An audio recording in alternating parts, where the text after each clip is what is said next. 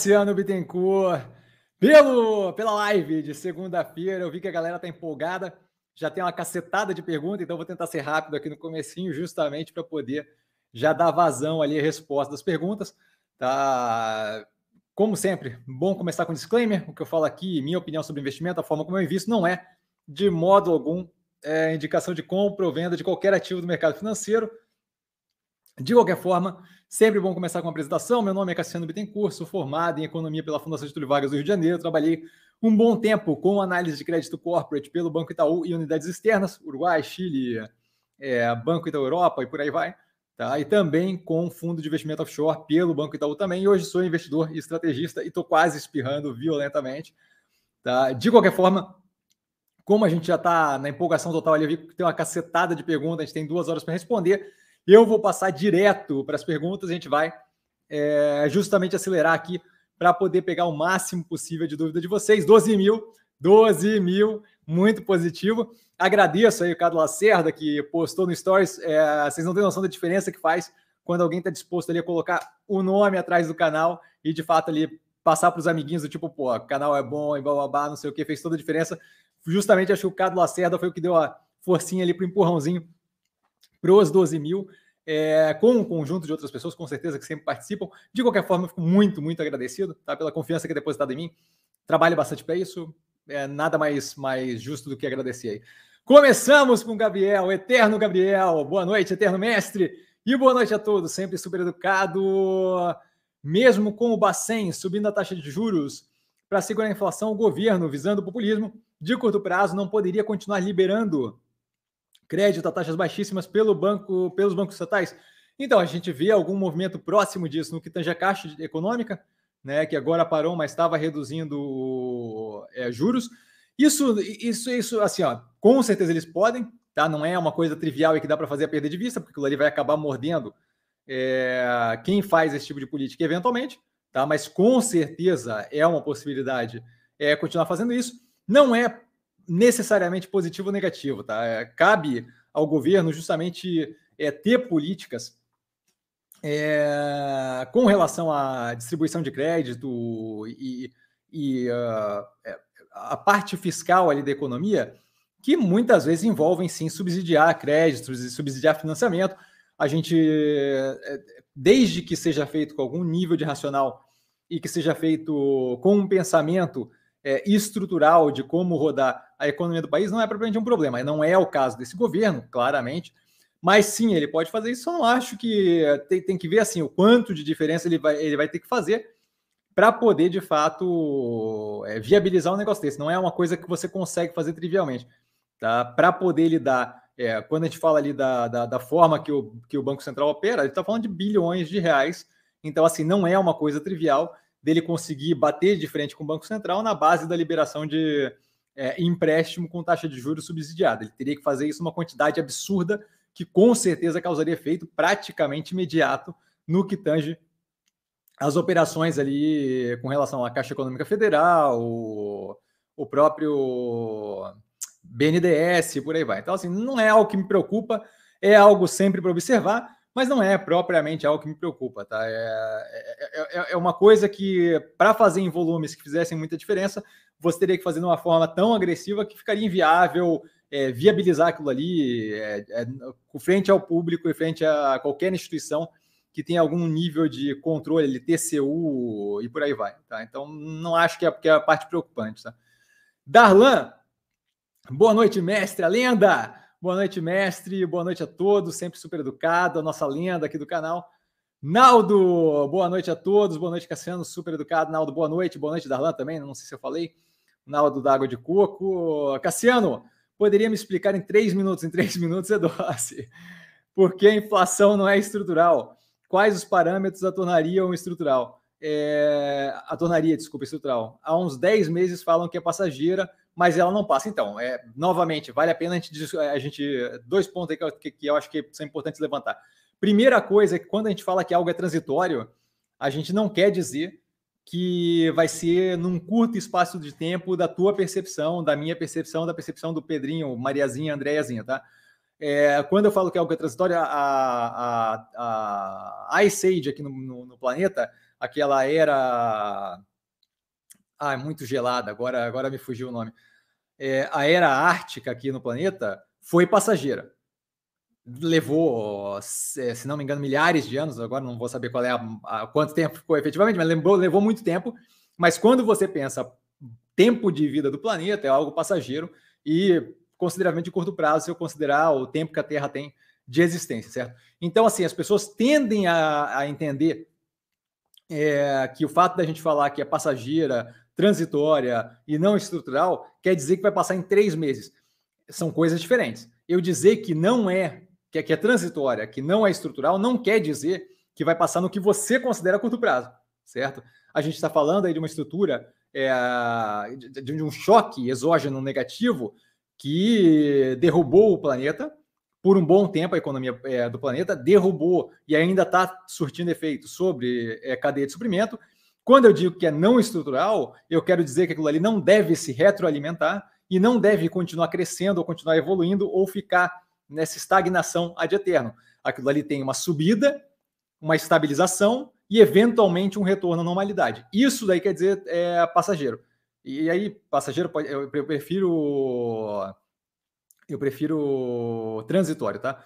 De qualquer forma, isso quer dizer transitório. Eu tenho uma subida, eu tenho um, uma estagnação, um início de querer ficar no zero a zero, e aí uma, um retorno àquela normalidade anterior. Isso daí quer dizer transitório. A ideia que as pessoas têm, é, em geral, é o que? Elas, elas confundem, elas conflatem, elas, elas colocam no mesmo pacotinho transitório com curto prazista na minha cabeça. Então, assim, Transitório não quer dizer curto prazo para você, três meses, dois meses. Transitório quer dizer transitório, quer dizer que não é estrutural, que não se retroalimenta, que não tende a se manter naquela mesma naquela mesma direção, com aquele mesmo ímpeto, com aquela mesma força. Tá? Essa é a questão do transitório. Então, a primeira coisa é parar de imaginar que a palavra transitória, passageira, não estrutural, quer dizer que vai passar em seis meses. Tá? A questão da temporalidade é uma coisa, o transitório é outra. Não é não era estrutural, era transitório, aquela época em que a Terra toda ficou congelada, certo? Era algo que ia ter um pico, ia estabilizar e eventualmente a gente ia ter o quê? Uma volta a temperaturas, que é o que a gente tem hoje, ou um pouco antes de hoje, ou qualquer coisa do gênero, tá? Isso daí quer dizer transitório, não quer dizer que vai passar em seis meses, três meses ou qualquer coisa assim, tá? Então, esse é o ponto. Por que, que a inflação não é estrutural? Porque grande parte dela vem do quê? É... Um pedaço considerável vem de fatores exógenos que dependem de, uma, de, um, de um descasamento temporal de oferta e demanda. Caso, por exemplo, do petróleo, o petróleo pode ser resolvido, a, a, crise com relação ao combustível pode ser resolvido assim que a OPEP resolver é, produzir mais petróleo. Ponto. Ou, como o Biden falou recentemente, que se não me engano eu postei inclusive essa semana, ou semana passada, ou domingo, é, pode ser resolvido assim que os Estados Unidos resolverem meter a mão na reserva emergencial estratégica que eles têm.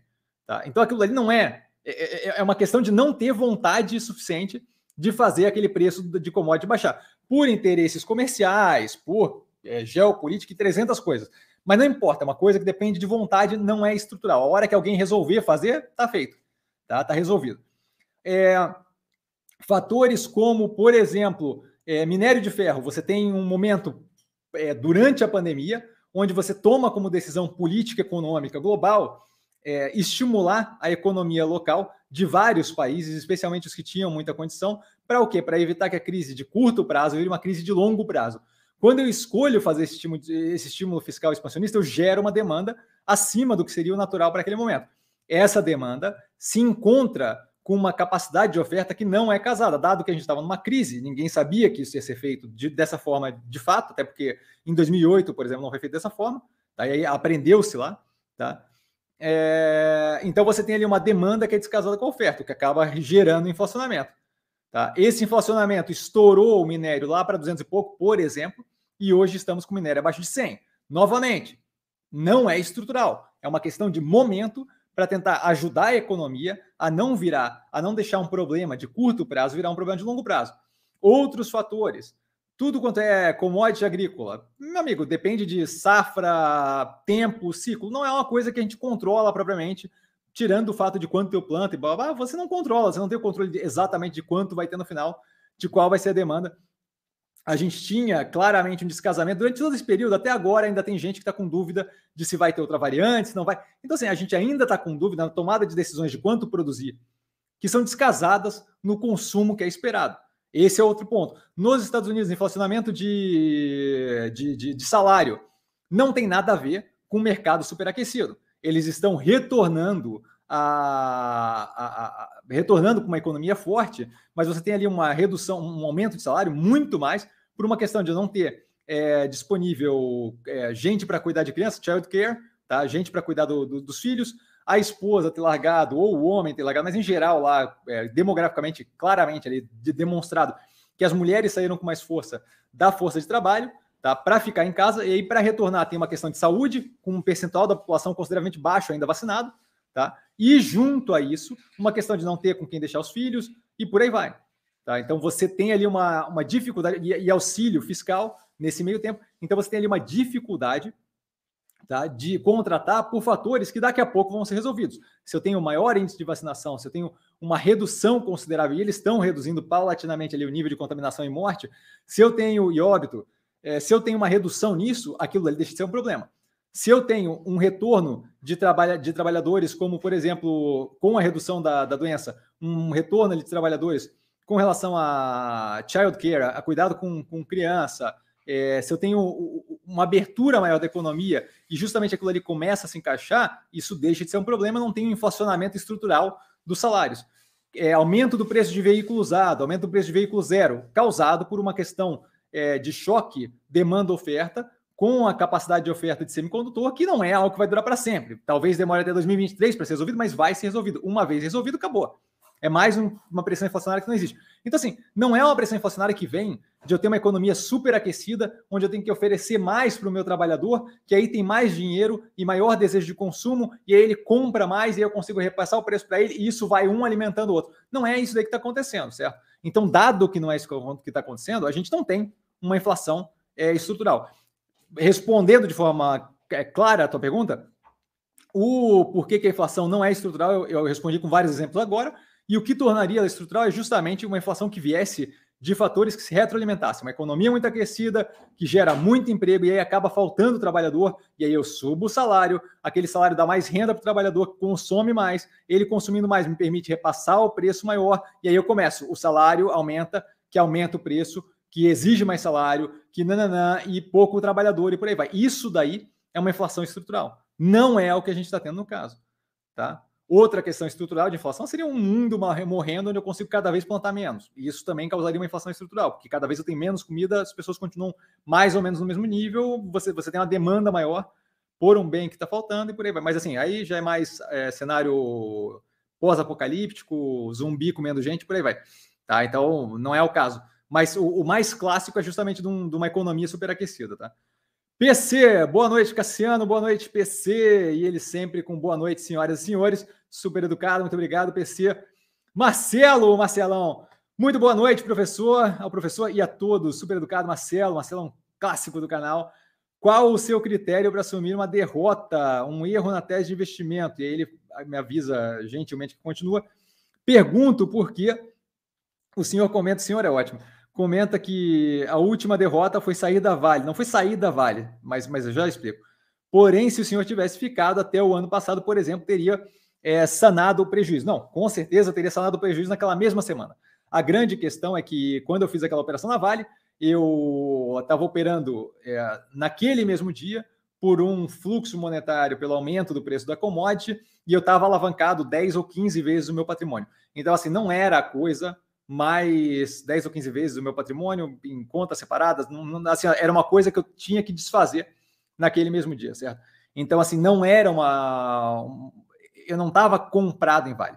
Eu estava ultra alavancado em Vale, tá? Para um movimento de, de, de, de operação de fechada no mesmo dia, e acabou dando consideravelmente errado, menos errado do que poderia ter dado, com certeza, tá?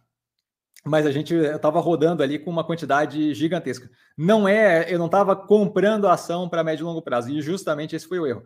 É, ali eu ainda não tinha desenvolvido o meu método de investimento, e ali eu estava justamente agindo é, com, com, com, base em, uma, em tomada de decisão é, é, com, com, base em trend following, em, em, em, tendência, em fluxo monetário, por aí vai, que justamente não faz qualquer sentido. Tá? Uma vez que eu resolvi, é, e aí volto àquela história que perguntaram é, alguns dias, acho que na live passada, ah, o que, que você, ou umas lives atrás, o que, que você fez de melhor, o que, que você acha que, que, foi a melhor decisão que eu tomou, é parar de ouvir os outros. Tá? Então, essa foi a grande decisão que, é, ao invés de ficar ouvindo, ah, faz-se assim no mercado, se faz assim no mercado, justamente desenvolver um método de investimento que eu desenvolvi. Tá? E aí, voltando ali justamente na parte inicial da, da conversa, é, qual o critério para assumir uma derrota? A hora que a, que a tese para, para de fazer sentido. Tá? Então, assim, é, é eu, eu, eu, eu, trabalho muito, muito, muito o tempo todo, sempre acompanhando tudo. Então, eu tendo, é, existe a tendência de eu saber muito bem onde eu estou pisando. E aí fica mais complicado simplesmente tomar um revés. Tá? Mas é, eu não, não, não, não, saberia te dizer agora, assim, de, de, de, de imaginar, vamos lá, com a, com a, com a, Ultrapar. É que é, que, é, que, é, que, é, que, é, que é muito farfetch, sabe? Teria que acontecer algo que eu simplesmente não tenho qualquer previsibilidade que alterasse a tese completamente. Tá? É, então, assim, é, o, o mundo não corre tão rápido assim que fazendo o acompanhamento que eu faço, esse tipo de coisa aconteça. Se gasolina deixasse de ser utilizada, ponto, a gente teria um problema sério ali com o ultrapar, mas assim, qual é a probabilidade de gasolina deixar de ser utilizada do dia para a noite?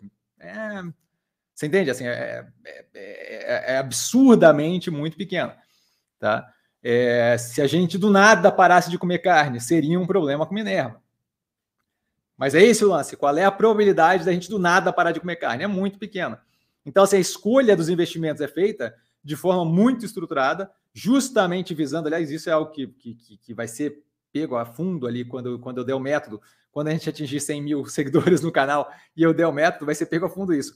É, parece uma escolha trivial dos ativos que vão no portfólio, mas não é. É algo que é muito mastigado e, e quando eu resolvo efetivamente entrar no ativo, é porque eu tenho muita noção do que eu estou fazendo e do porquê que eu estou tomando aquela decisão. Então, assim, existe a possibilidade de declarar derrota? Com certeza mas através do método que eu desenvolvi, é, todo o arcabouço de conhecimento é justamente usado para evitar que isso aconteça. Então, é, não só eu escolho operações que eu vejo um médio e longo prazo muito positivo, ah, meu nariz está complicado, mas eu escolho operações que, que, que, que, são consideravelmente mais seguras do que outras que também podem ter um longo prazo é, positivo, mas que são é, é, operações que estão um pouco, têm um pouco menos de certeza, eu estou pisando um pouco menos é, em algo sólido ali. Então, basicamente é isso. É, tem, tem que ver o que, que, que, poderia acontecer, mas eu dei dois exemplos ali, mas, mas, mas se eu achasse que tivesse um exemplo mais próximo, eu não estaria naquele ativo, você entende? É por isso que eu acabo dando exemplos muito fora da casinha. Porque se eu achasse que tivesse um exemplo mais próximo, eu não estaria naquele ativo, eu teria um outro ativo. Tá? Roberto, é, Bob, Bob Moore, na verdade, né? Roberto, nada, Bob Moore. Boa noite, Cassiano, todos os amigos. Boa noite, Bob Moore, sempre educado, muito obrigado. Henrique, boa noite. Cassier, é, não entendi, mas ok. é lucro, boa noite. Lucro líquido do Banco do Brasil saiu maior que o esperado pelo mercado. novidade que o mercado errou a, a, matemática da coisa. Como que o mercado consegue fazer? Ele não consegue, é esse o ponto. Como que o mercado consegue fazer uma previsão tão acurada desses dados do banco? Que acurada? Assim, ele acabou de dizer que errou. É, e o que você achou dos resultados? Eu vi por cima os resultados Novamente, positivo, acima do trimestre passado, que tinha sido recorde, se não me engano, o lucro líquido ajustado foi 5 bi 139 milhões. Tá? É, então, assim, novamente, continuando numa direção muito positiva, um pagamento de dividendo próximo ali de 39 centavos, um pouco mais do que 39 centavos por ação, que vai dar uma graninha boa também. É, para quem está esperando ali essa, esse retorno, o ativo continua muito alinhado ah, a ingerência do governo faz zero de diferença, mas assim, é, é esse o lance. Eu estou chovendo no molhado, porque eu estou falando uma coisa que eu falo há 300 anos aqui e que não adianta lufas falar, certo? Quase que sai palavrão agora. Que não adianta lufas falar, porque você repete aquilo e continua tendo justamente aquela retórica de não, vai dar errado, e o juros subindo, e continua vindo lucro positivo, lucro positivo, lucro positivo. A gente teve ali um crescimento módico de 2% versus o trimestre passado, mas o trimestre passado tinha sido um recorde, certo? Então agora é recorde novamente. Eu, eu, não, eu não vejo a justificativa para aquilo ali estar tá em 29, 28 reais, certo? Mas assim, é, você tem que aguardar ali dentro, recebendo o JCP no meio do caminho, e, e, esperar o mercado acordar, não tem problema. O que eu tenho visto cada vez mais é a galera começando a querer mais ou menos de leve falar, hum, talvez não seja tão apocalíptico, e aí começando a sair aquele, aquelas, aquelas chamadas de a bolsa brasileira tá barata, não sei o que pode subir X%, tal negócio está muito descontado. Hoje eu li uma que estava, entre aspas, extremamente descontada. Eu falei, pá, peraí, tá acompanhando o movimento da semana, sabe? tá, tá, tá assistindo o vídeo de domingo porque é algo que eles vão. Não, não tem como você pregar Apocalipse por meses ou semanas e aí na sequência simplesmente flipar ao contrário. Então agora vem todo um movimento de ir numa direção. Essa ideia que estão tentando vender de que a incerteza sobre o, a PEC dos precatórios é algo mais negativo do que passar as PECs dos precatórios não faz, não faz qualquer sentido, mas é o quê? Mantém aquele ritmo de medo ensandecido. Quando lançaram a PEC dos precatórios, era o inferno. Aí agora não está conseguindo passar, aí é o inferno. Aí a PEC, a, a, a reforma do IR era o inferno. E agora não estão conseguindo passar, e é o inferno. Meu amigo, se você está querendo vender pânico e medo, você consegue. É, é só continuar repetindo que é, que é terrível, independente do que aconteça. Mas não faz qualquer sentido. Certo? Não faz qualquer sentido. As justificativas fazem zero sentido. E aí, no Banco do Brasil, é a mesma coisa. É tempos atrás, esse é um dado aí dos Estados Unidos de quanto eles tinham errado na. na, na eu comentei aqui. Na, nos resultados do segundo trimestre de 2021, erraram, parece, 70 e poucos por cento do, dos resultados, por grande quantidade. Tá? Aí, assim, qual é a validade de ficar estimando o resultado se você erra 70 e tantos por cento por uma grande distância? É zero. Essa ideia de que o mercado fazer previsão não é, não é lufas disso. A galera pega e joga uma matemática com certeza um pedaço considerável do resultado anterior, porque deve estar próximo daquilo, e aí faz um ajuste ali no que eles chamam de constantes, é, taxa de desconto e blá blá blá, e é, vários chutes ali no meio do negócio, e aí sai uma ideia estimativa do resultado. Tempos atrás erraram da Vale por 3, 4 bilhões de, de, de, de reais ou de dólares, uma, uma raquetada de diferença. Que validade que tem? Zero, zero, zero, zero. Mas toda vez que eu falo a previsão é essa, e você vai lá e passa a ser cliente do banco ou comprar o relatório porque estão dizendo qual é a, a, a estimativa, eles o ponto tá, tá ganho ali. Eles conseguem o que eles querem, que é o quê? Vender o relatório, ganhar um pouco mais de relevância, ter uma conta sua aberta lá para investir com eles, você pagar o assessor de investimento deles ou qualquer besteira do gênero. Tá? Mas a validade daquela matemática ali é zero, literalmente zero. E aí vai ter gente que vai ficar brava comigo, vai comentar depois, ah, que eu não sei o que eu tô falando, mas olha, me mostra a matemática que eu mostro onde é que tá, onde é que tá errado. Simples assim, não é, não é, é uma coisa complicada de mostrar. Tá? Eu espero ter sido claro aí. PC, parabéns pelos 12K, muito obrigado, PC. Te falei há anos atrás, vai chegar em um milhão, a um milhão, um milhão é complicado, PC, um milhão, um milhão, nem eu tô acreditando. E, e contando, maravilha, fico honradíssimo, sempre um carinho maravilhoso da tua parte. Marcelão! Ah, não, Marcelão estava continuando. Ah, não, não. Continuando outra parte ali, mais ainda. Pô, peraí. Continuando, ao mesmo tempo, vejo os torcedores da IRB esperando por uma realidade que, aos meus olhos, não vai voltar tão cedo. Então, mais, do, mais preocupante do que torcedores da IRB, né? Voltando àquela questão ali de quando entender que foi perda ou de quando esperar mais, o IRB não, não é propriamente o que mais me preocupa. Eu ficaria muito mais preocupado estando comprado em Cielo, dado que o mercado dela, o setor dela, está num, num, direcionamento, na minha visão, de redução cada vez mais de, de, de, de, importância. A ideia de que adquirente vai durar muito tempo é uma ideia que eu vejo como bem pouco embasada em realidade, dado que cada vez mais a gente tem menos é, atrito na capacidade de transferir é, dinheiro, de pagar conta, via de Pix, vide Apple Pay, vide não sei o quê. Então, assim, eu, eu acho que é, ali eu estaria muito preocupado, porque ali não é o vai voltar tão cedo, ali é o vai voltar herói, é, é, é, vai voltar eventualmente alguma vez. Tá? Então, acho que sim, tem várias operações aí que vale a pena segurar. O caso ali da, da Vale, como eu disse, alavancado até o tal, não ia ficar segurando ativo, vendido numa conta, comprado na outra, um, um rolo do caramba. E aí, muito mais complexo do que a situação que eu vivo hoje. Hoje em dia, é, tem operações ali que vão oscilar. Você vê a operação minha caindo e oscilando consideravelmente mais agressivo, mais agressivamente, e eu estou zero preocupado. Por quê? Porque hoje em dia tem todo um escopo por trás daquilo, que é o Survival Investment Method, do método de investimento que eu desenvolvi, que faz com que aquilo ali seja pensado com base em muito mais do que o fluxo monetário do momento. Né? Ronaldo, boa noite, Cassino. Boa noite, Ronaldo. Naldo, quais investidores da história mais admira? Eu não paro para pensar nisso, cara, de verdade. O que você acha do método de investimento do Warren e do Barsi? Eu não sei do que se trata o método de investimento de nenhum dos dois. Volto a reforçar: a melhor coisa que eu fiz na vida foi parar de ficar é, escutando como se faz ou ouvindo terceiros de você vai ou não vai conseguir, ou você deveria fazer como os grandes investidores e justamente focar em desenvolver baseado no que eu sei de vida, no que eu sei de, de investimento, no que eu sei de economia, no que eu aprendi tá? baseado naquilo, desenvolver meu método de investimento. Então, honestamente, de verdade, não tenho a menor ideia do que se trata, tanto o método do Warren Buffett, que eu imagino que seja de quem você está falando, quanto do Barsi. É... Não, não, não tem propriamente. Ah, um investidor que, que, que acaba tendo algum nível de, de, de, vínculo com a minha história foi o George Soros, tá, que quebrou o Banco da Inglaterra, que é aquela, aquele, aquele foi um movimento corajoso, visão de longo prazo e, de fato, impressionante.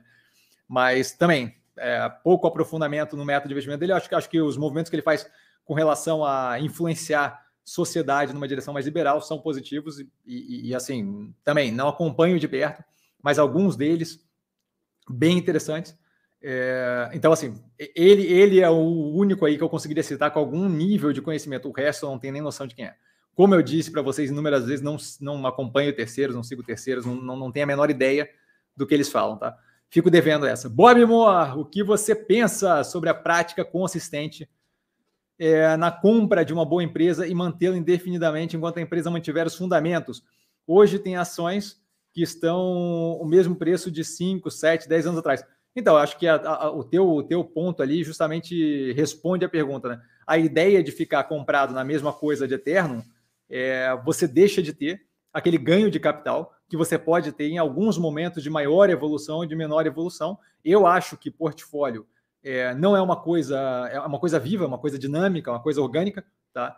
que evolui à medida que, que, que, o mundo como um todo evolui, evolui à medida que os setores evoluem, que as operações da bolsa evoluem. Eu, eu não acho, por exemplo, que Minerva hoje é um investimento é, igual a Minerva era três anos atrás, quando só tinha Brasil e quando e quando a gente não tinha investimento em, em, em carne de laboratório e por aí vai.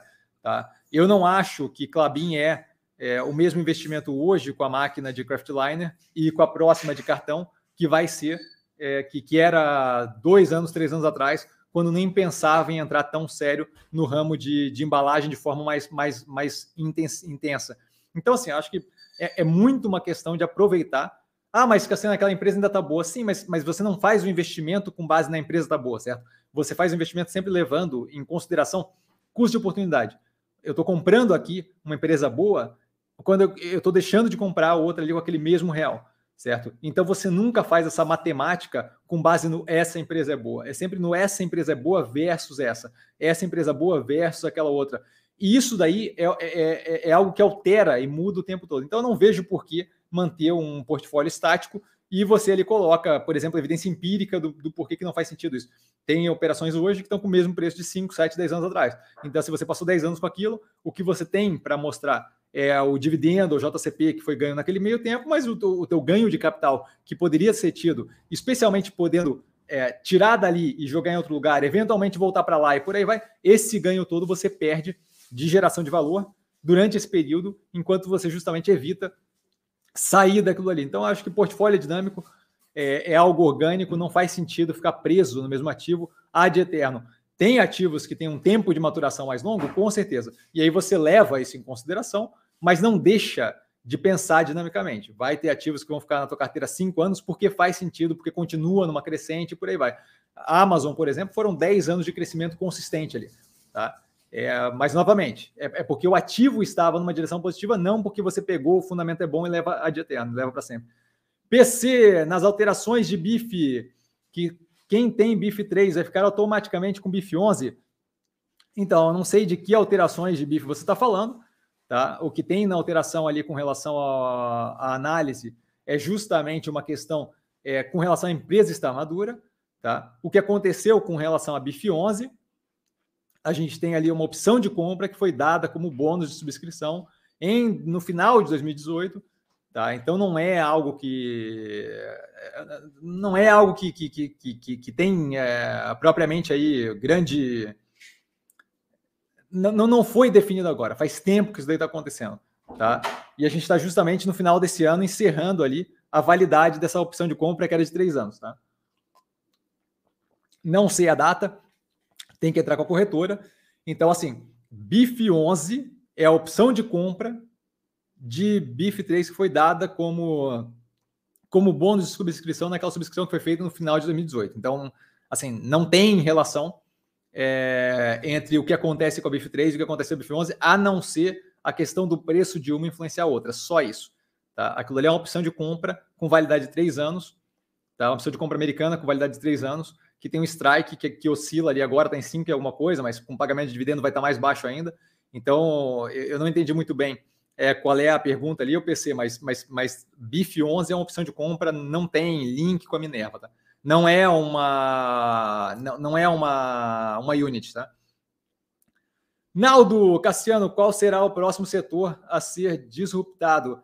Ah, então, bola de cristal, né? Eu acho que a gente tem alguns setores no Brasil que devem passar por algumas situações assim. A gente está vendo o setor, por exemplo, de corretagem em geral começar a passar por esse tipo de coisa. A compra, a, a joint venture aí da Porto Seguro com a COSAN, que acabou de ser divulgada, para entrar no ramo de assinatura, aluguel de veículo, mostra aí um, um, um início de entrada de novas, de novos competidores aí para o ramo de, de, de, locação de veículo, isso em conjunto com as montadoras que já vem fazendo esse movimento. Então, acho que é outro setor ali que pode, é, não, não vou dizer que, que, que, é, que, é, que é disruptivo, mas assim, que pode começar a ver novos players entrando naquele setor.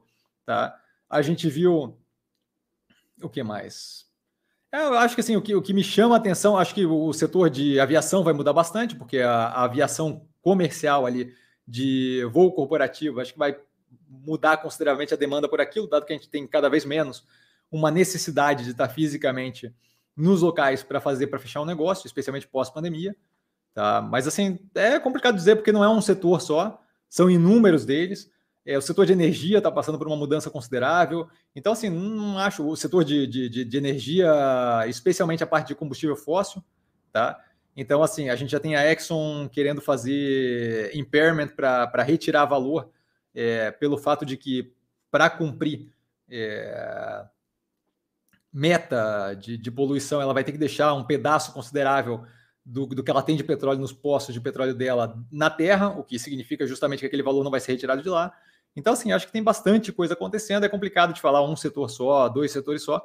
Você tem o mundo como um todo é bem dinâmico e a gente tem bastante coisa mudando. O setor de proteína, com proteína de laboratório, eu vejo aquilo ali como muito, muito, muito disruptivo, tá? Que, que vai ser positivo para várias operações, para várias outras, acho que vai fazer uma diferença considerável negativamente, tá? Então, assim, é, o mundo está todo em alteração, computação, e informática com é, quantum computing, com computador quântico, é outro que vai ser que vai sofrer uma, uma, uma disrupção considerável. É, todo o setor vinculado à logística espacial, a SpaceX está mandando foguete à torta e direita o tempo todo, está voltando aí o, o Crew 3, tá? o Dragon Crew, Crew 3 está é, é, tá voltando agora, com mais gente que já foi para o espaço, eles estão mandando sem muita dificuldade, reutilizando foguete várias vezes. Então, assim, aquilo ele está passando por uma revolução também. Tá? Então, assim, acho que bastante coisa está mudando o tempo todo. Tá? Então, não acho que tem como dizer o próximo setor. Quem diz que tem o próximo setor está tá provavelmente balela, mas acho que tem bastante coisa inovando o tempo todo. Tá? O setor de bateria é um que também está mudando consideravelmente. Fernandinho, bora lá, chefia, bora lá, Fernandinho. Anderson, olá, boa noite, boa noite, Anderson. Bob Moore. Cassiano, qual a técnica que você usa para comprar ativos do portfólio quando estão com preços ativos para fazer média, acompanha mercado em tempo real e aguarda chegar no preço ou deixa nota VAC com preço-alvo? Não, não trabalho com preço-alvo, acompanho o mercado em tempo real o dia inteiro, todo dia. Tá? Toda vez que vocês falam comigo, que eu respondo mensagem para vocês, que eu converso com vocês, tirando academia, que eventualmente eu estou na academia, acompanhando o mercado de verdade, mas, mas assim, é menos prestando atenção, tá? é, eu estou sempre na frente do computador e aquele computador está sempre com o mercado aberto. Então, eu estou sempre acompanhando o mercado em tempo real, direto, sem parar. Ele está sempre aberto. É, eu estou lendo notícia, estou ouvindo podcast, estou fazendo análise, mas o mercado está ali para um alt tab, qualquer coisa um alt tab, e eu estou acompanhando e acompanhando e acompanhando. Tá? É, dá para ter uma noção de dias, por exemplo, agora eu estou sem caixa. Eu sei que não vai ter nada que vá bater no preço que eu quero para liquidar e para gerar caixa tão cedo. Tem um tempo aí. Não, não ia ser no dia de hoje, ia ter que subir consideravelmente agressivamente para algo maturar ali. Então é um dia que eu não estou muito preocupado, eu não tenho caixa para comprar, não vejo a possibilidade de vender tão cedo, então assim, não tenho que ficar colado no negócio. Tá? Mas as compras nunca são de ordens que ficam ad eterno. Porque quando eu dou uma ordem, é... eu, eu tenho que saber o motivo pelo qual eu estou dando aquela ordem, certo? Eu não posso, por exemplo, deixar uma ordem de um mês e aí eventualmente acontece uma desgraça de verdade, e aí bate no preço que eu deixei lá a ordem, mas bate no preço por causa de um motivo que de fato aconteceu. Então, assim, isso não faz sentido, certo? Então, a, a ordem que eu dou, eu sempre acompanho de perto, nunca tenho um esquema de deixar vários dias, e é sempre acompanhando o mercado. Ah, Cassiano, eu não consigo acompanhar o mercado todo dia, o dia inteiro. Maravilha. É, quando eu dou uma ordem, quando executa a minha ordem, eu sempre posto no Instagram do canal e no Stories do no Stories e no, no comunidade lá do YouTube, né? Então, assim, sempre dá para você ver. Todas as vezes eu fico, eu fico fazendo esse time, né? Todas as vezes que eu postei, todas, quase sem exceção, todas elas, sempre dava para em 5, 10 minutos depois, ainda 10 minutos depois, comprar ou com o preço que eu paguei ou o preço melhor, ou vender com o preço que eu paguei ou um preço melhor. Então, assim, nunca tem ali um, um déficit propriamente temporal que faça com que você perca aquele, aquele momento. Tá? Então, basicamente é isso que eu faço. Selmo, boa noite, Cassiano, boa noite, Selmo. Jorge, boa noite a todos os investidores super educados. Jorge, boa noite. Dioli, boa noite, pessoal. Dioli foi o cara que adivinhou, se não me engano, foi ele, né? O cara que adivinhou que, qual era a academia que eu bati a foto para postar essa segunda-feira. Foi segunda? Não, foi sábado. Sábado, a gente, Cassiano tá perdido. Boa noite, pessoal, super educado, boa noite. Mais uma aula. Falta o doutorado, mas não falta live de segunda. Obrigadão, Jolia. Fico honrado. Anderson, o que podemos esperar da Sequoia, se não me engano? Sequoia Logística? É, então, a análise do IPO está no canal. Eu acho que foi vendida como um ativo de tecnologia e tal. Eu não acho que é grande coisa. É, a gente vê ali as margens dela é, não chamando muita atenção. Eu não lembro exatamente como é que estavam as contas, mas eu olharia o IPO, porque ali eu acho que dá uma boa ideia de quanta hype foi feita em cima do ativo e eu não, simplesmente não vejo aquilo tudo tá, em cima daquela, daquela operação. Então, assim, eu propriamente não espero nada. Ah, Cassiano, mas eu queria me, me envolver com logística. Log. Log está de graça, um baita de um ativo, um baita de uma operação é, super, ultra descontada, resultado claro e diretamente positivo o tempo todo. Então, assim, não vejo por que não fazer por ali. Tá, eu olharia, Anderson, análise no canal. Qualquer dúvida com relação à análise, eu estou aqui, tá? Do IPO. Mas é, não é um ativo que eu tenho interesse, tá? Clair, boa noite. Boa noite, Clair. Porfírio, boa noite a todos. Super educado. Porfírio, boa noite. Porfírio, desculpa. Mestre, parabéns mais, em mais essa conquista. Que venha o 100k, que venha o 100k. Vamos embora. Força, galera. Depende de vocês, tá? Eu faço meu trabalho aqui, vocês, vocês divulguem aí, pô. Ronaldo, boa noite, Cassiano. Eu acho que ele tinha falado Cassiano. Boa noite, Ronaldo. Naldo, Cassiano, sim, meu nome. O que acha da AES Brasil? Por que GTA ao invés de multi, multiplan? É, então, a AES Brasil está analisada no canal recentemente. Deixa eu até ver aqui, acho que foi quarto trimestre. Era a ESGT na, na época, então estava como Tiet. Deixa eu ver aqui. A S, ah, não, acho que estava com uma S mesmo. Pera aí. Chat? Ou S? Ai, meu Deus do céu. Chat, Chat 11, terceiro trimestre de 2020. Então, assim, não acho, não acho o ativo negativo, tá? É, tá? Teve aí, eu acho que um resultado um pouco mais afetado o anterior, né? O do segundo trimestre, pela questão da crise hídrica. Acho que teria que reavaliar para justamente ver como está reagindo com relação à crise hídrica mas a análise estrutural não me passou uma, um, uma ideia negativa. Tá? Eu prefiro os ativos que têm portfólio, especialmente a ômega geração ultra descontada. Tá? Então não vejo por que é, é, é entrar nela tendo a, a energia. Então, ah, foi energia que, que, que eu vi o comentário ali de alguma casa de análise ou, ou banco, alguma coisa assim, que apareceu no meu radar que falou que estava extremamente descontada. Então, assim, energia seria uma ótima opção tá? E ômega geração extremamente boa. A AES teria que avaliar um pouco mais como é que está a reação ao à crise hídrica, tá? Porque eu não tenho acompanhado de perto. Então, essa parte tem que ver porque está afetando as empresas de, de forma diferente. Neoenergia, por exemplo, está saindo super bem, crescendo o lucro agressivamente, mesmo com crise energética, com, com crise hídrica e, e ponta. Iguatemi ao invés do Multiplan, porque Iguatemi está vinculado à faixa de renda mais alta e aquilo ali acaba protegendo o, a capacidade de consumo dos clientes, dos clientes deles, né? Porque os clientes do Iguatemi efetivamente são os lojistas, né? Assim como da Multiplan.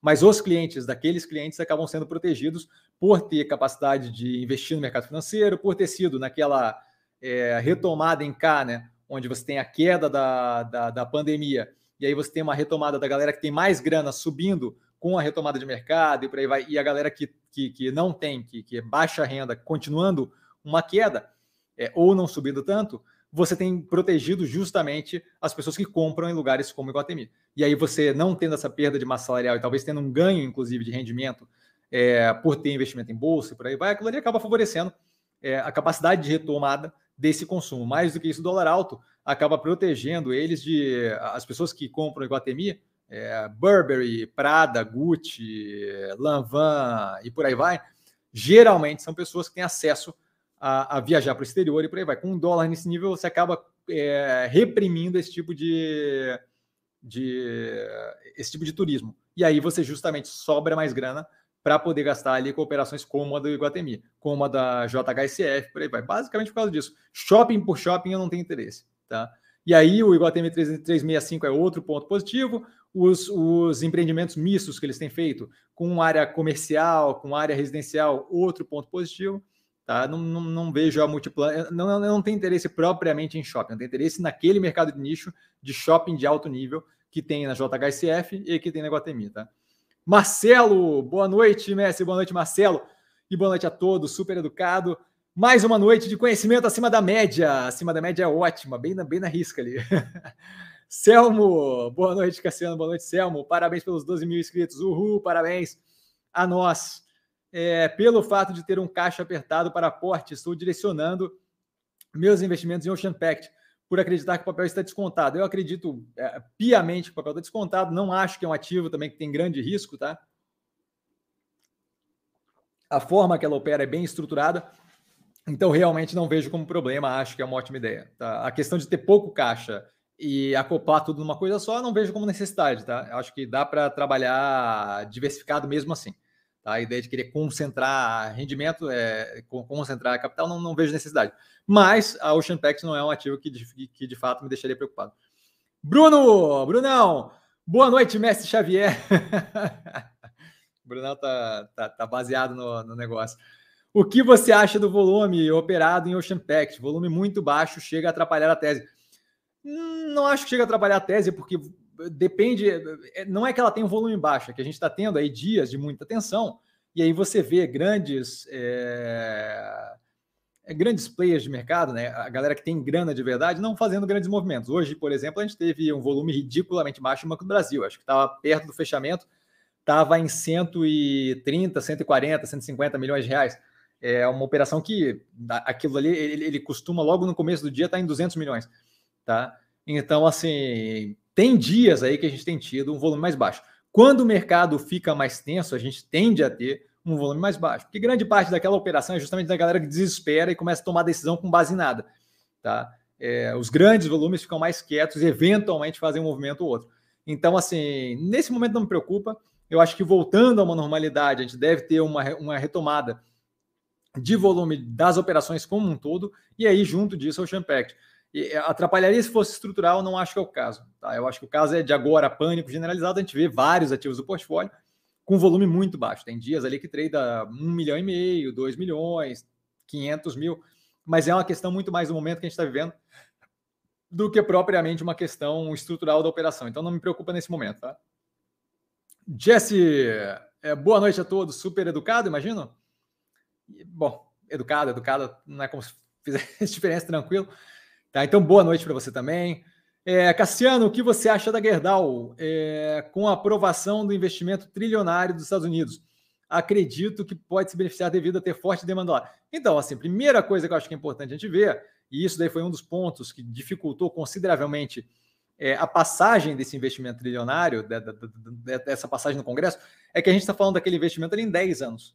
Tá? Não é um investimento. Outra coisa é essa: o pedaço daquilo ali que é efetivamente infraestrutura é um pedaço consideravelmente menor do que o pacote como um todo. Aquele pacote como um todo envolve, é, se não me engano, foi recolocado ali child care, né? Então, é, investimento voltado a facilitar é, cuidado com criança, é, as pessoas poderem ter, deixar as crianças em lugar enquanto vão trabalhar e por aí vai, tá? É, então, assim, não dá para pegar o pacote que se chama infraestrutura e assumir que é tudo infraestrutura, ponte, é, rodovia e por aí vai. Então, assim, eu, eu, eu fiz a análise da Gerdau, tá no canal. Eu acho que tem uma influência positiva, mas eu não acho que é determinante para a operação da Gerdau. Acho que a Gerdau é, fez um movimento muito positivo durante esses últimos tempos de redução de alavancagem, de estruturação da operação, que essa parte é positiva. A questão ali da aprovação do, do investimento trilionário é um investimento que vai ser é, dividido em muito tempo, são 10 anos que a gente está falando, e eu não vejo propriamente aquilo ali, um pedaço considerável daquilo não tem nada a ver com infraestrutura clássica, tá? De trilho de trem, de, de rodovia, de ponte, nem nada disso. Então acho que vale a pena dar uma olhada melhor no programa, porque não é é, outra coisa essa, envolve competição, então não é algo que eu veja como afetando pontualmente no curto prazo os ativos. Acho que a galera é, que entende pouco do que está se passando no que tange ali a negociação daquele, daquele pacote e sai pulando em cima como se fosse é, 3,5 trilhões hoje e tudo para construção de ponte. Não é bem assim que está que, que tá organizado ali. Tá? Tem um pedaço daquilo ali considerável que estava em negociação, que era para a economia verde. Então, assim, é, tem, tem, tem que cuidar com a forma que a gente lê esse tipo de coisa. Vale a pena ir mais a fundo. Tá? Não vejo isso como determinístico. É positivo, é positivo, gera um delta de demanda. Mas não acho que isso daí compõe, com, constrói tese da, da Gerdau. Tá? Acho que a Gerdau tem outros é, pontos interessantes. A análise foi no trimestre passado, está no canal, acho que vale a pena dar uma olhada. Tá? Ives, boa noite, Cassiano. Boa noite, Ives. BRPR, ou Fundo de Investimento Imobiliário. É, com certeza não fundo de investimento imobiliário por vários motivos. É, o gestor não necessariamente tem investimento lá dentro, é, a, a, perda de volume ali depende da perda de popularidade daquele fundo de investimento imobiliário, que é criado 350 mil fundos de investimento imobiliário o tempo todo, acha arriscado, é, não tem interesse em ficar recebendo aluguel, que não é o que acontece apenas com a BRPR, você tem ali todo um evento, todo um efeito de ganho é, de capital com a evolução do preço ativo. A BRPR está focada extremamente, a BR Properties está focada extremamente ali em escritórios é, AAA, tá? que são aqueles mais de luxo, o que é justamente muito positivo nesse momento, porque mesmo não tendo um retorno de todos os trabalhadores para as funções originais, aqueles escritórios de alto nível que você tem sede de empresa e por aí vai, você vai continuar tendo demanda, não é à toa que eles estão com os números bons, tá? É, além disso, eles têm feito todo um movimento ali de ampliação da parte industrial deles, logística e galpão e por aí vai. Então, assim, eu acho que eles estão bem posicionados. Fundo de investimento, outra coisa é essa, não dá para comparar com fundo de investimento imobiliário. Você tem fundo de investimento imobiliário de tudo quanto é tipo possível. Então, assim, a BR Properties é bem específico um tipo de, de operação, vinculado à locação comercial, especialmente é, imóvel AAA, ou seja, muito de luxo, muito alta renda. E, e, e aí eu estou falando imóvel comercial, tá? escritório e a parte ali de logística que tem crescido bastante, e fundo de investimento imobiliário você tem de tudo. Então, assim, primeiro, a comparação não é propriamente válida, e segundo, com certeza, log, BRPR, é, e aí tem outras aí, ah, Iguatemi, que é outra também de gestão de, de, de, de de, de... Ai, caramba, pera aí que eu vou tomar um gole d'água. Gestão de propriedades. Tá? Então, acho que não tem nenhum sentido o fundo de investimento imobiliário, 100% a outra operação. E aí vale a pena dar uma olhada, tem análise no canal do, do ativo. Tá? Felipe, boa noite, Cassiano, boa noite, Felipe. Das empresas do portfólio, quais tiveram resultados abaixo das suas expectativas e quais tiveram resultados acima das suas expectativas nos últimos trimestres? Não, então, primeiro, assim, 26 empresas, se esperar que eu lembre de todos os resultados nos últimos trimestres é um, é um pouco demais, eu sei que eu sei bastante coisa, mas calma lá, tá? É, mais do que isso, Dá para ter as, todas as análises do segundo trimestre de 2021 tá no canal, estão no canal. Então, assim, dá para ver lá qual é a questão que eu, que eu tenho com relação aos resultados.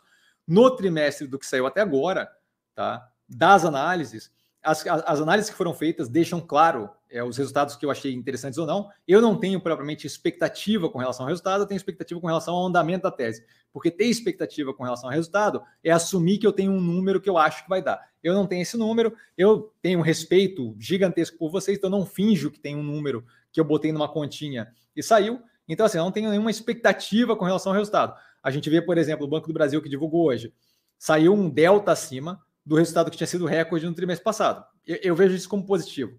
Ah, se isso um delta baixo seria decepcionante? Não, não, porque, é, novamente, eu não tenho como estimar aquilo. Então, eu espero que a tese de investimento vá num direcionamento interessante. O pontual de um trimestre ou outro não tem como prever.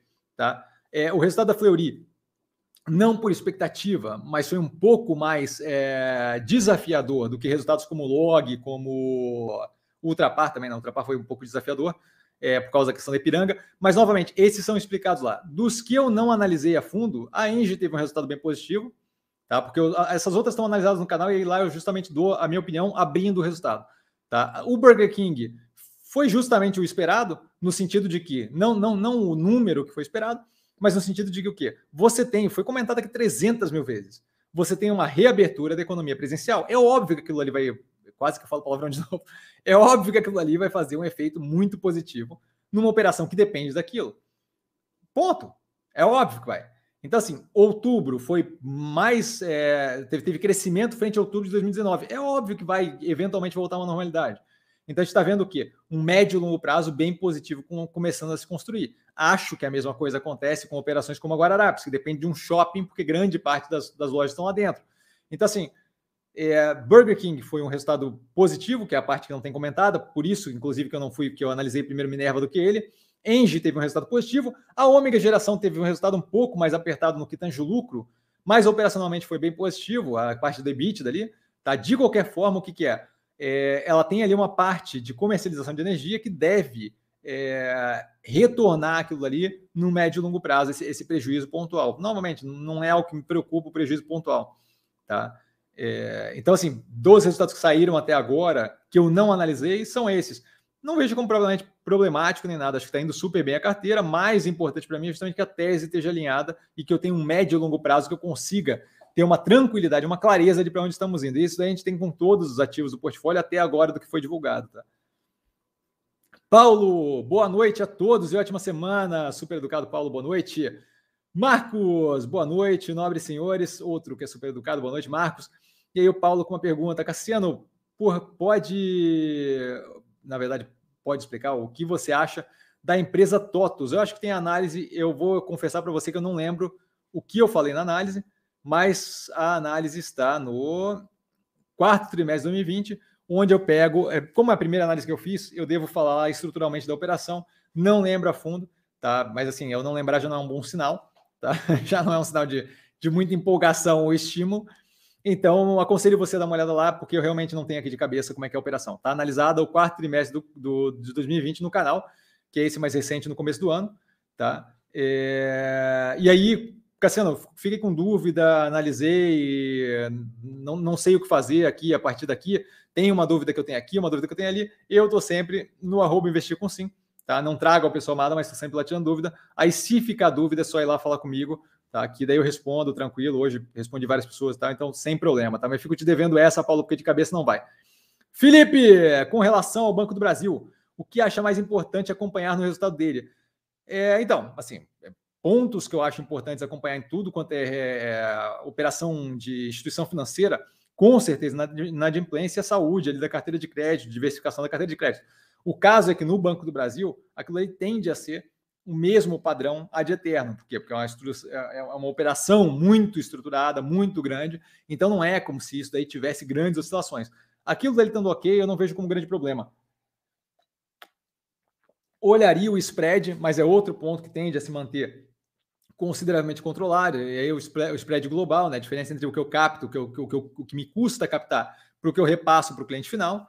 Tá? E lucratividade é algo obviamente relevante tá? numa estrutura daquela dali, o que eu preciso no final ali, não é ver o pormenor do ponto a ponto, é justamente o quanto aquilo ali vai me dar é, no final da operação, e a gente tem recebido aí com trimestres é, de lucro recorde, então o trimestre passado 5 bi recorde, esse 5, 139 recorde, É basicamente isso, porque são operações gigantescas demais, onde você tem um, um time enorme para cuidar de cada pormenor.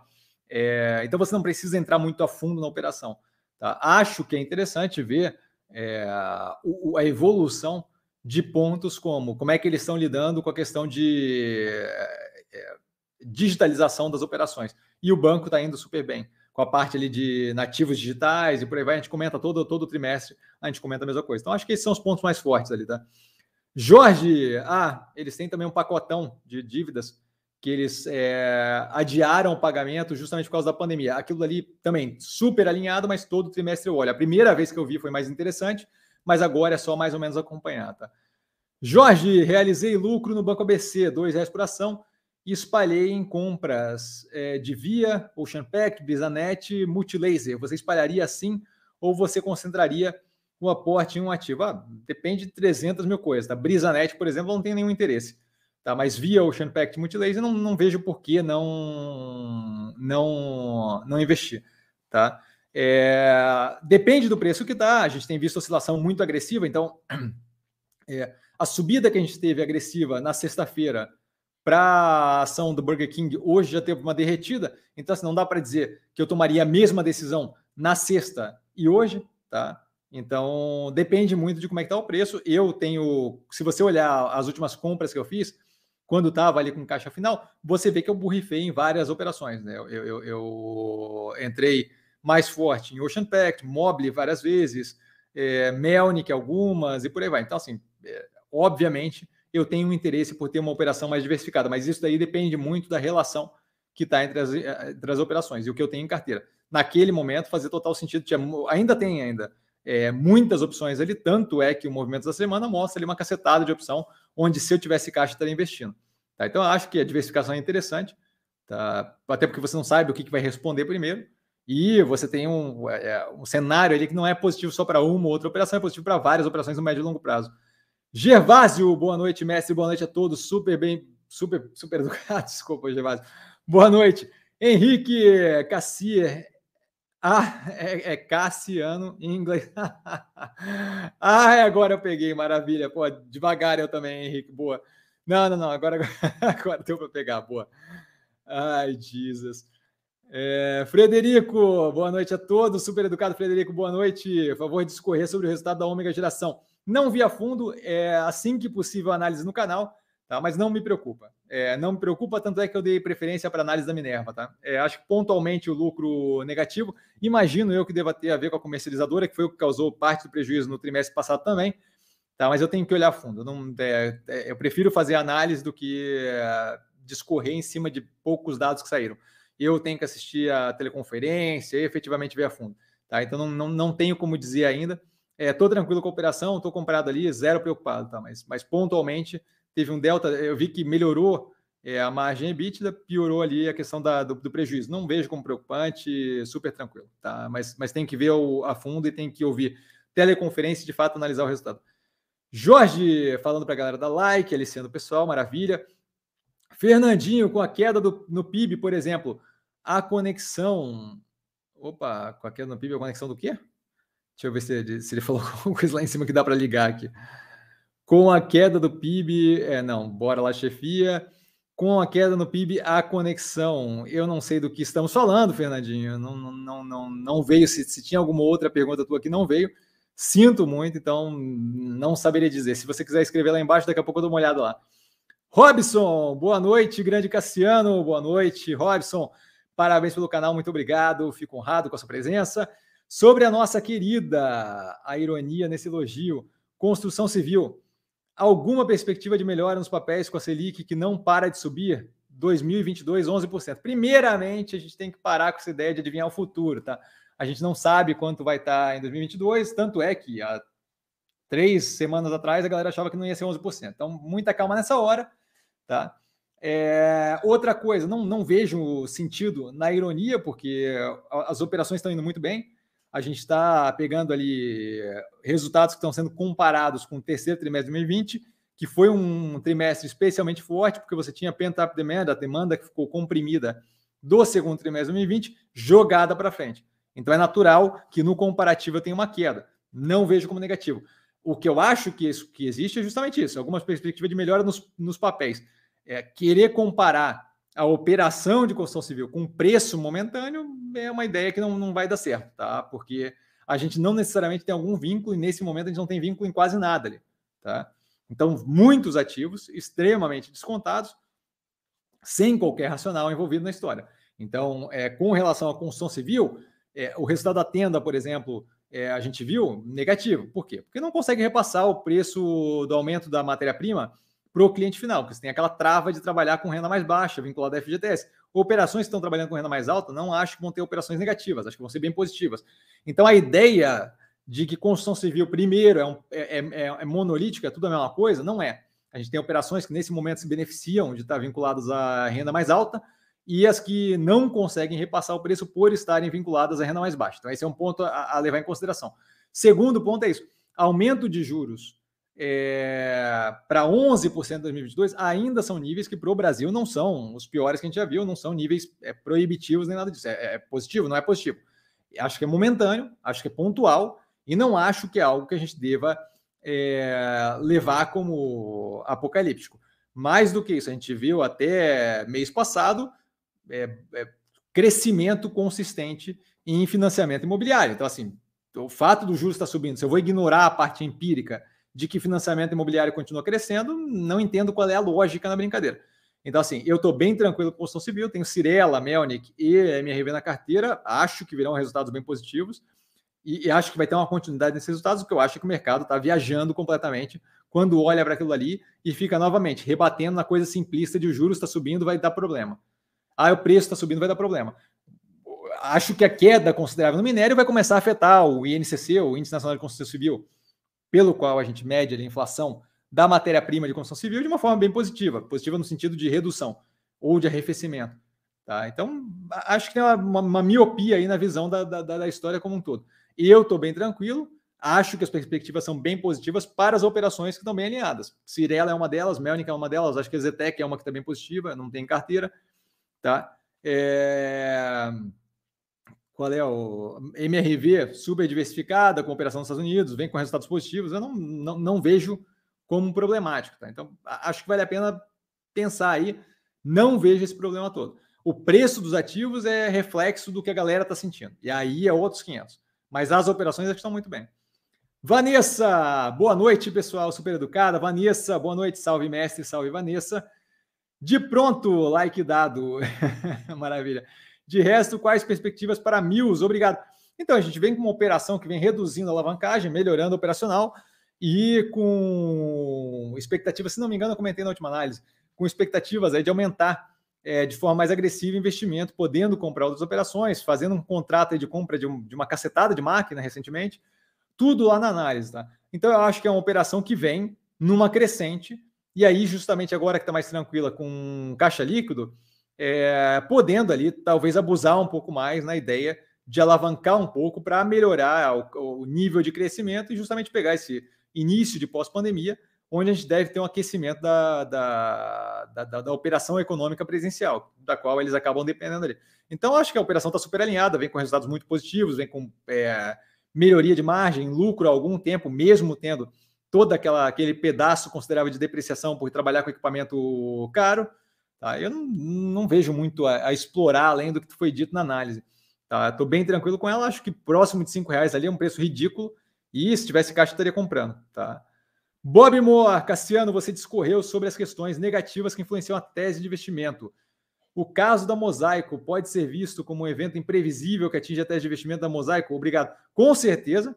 Esse é um ótimo exemplo. Não, não, não sei se dá para chamar de negativo, mas com certeza é um ótimo exemplo de uma coisa ali que a gente tem zero de controle, certo?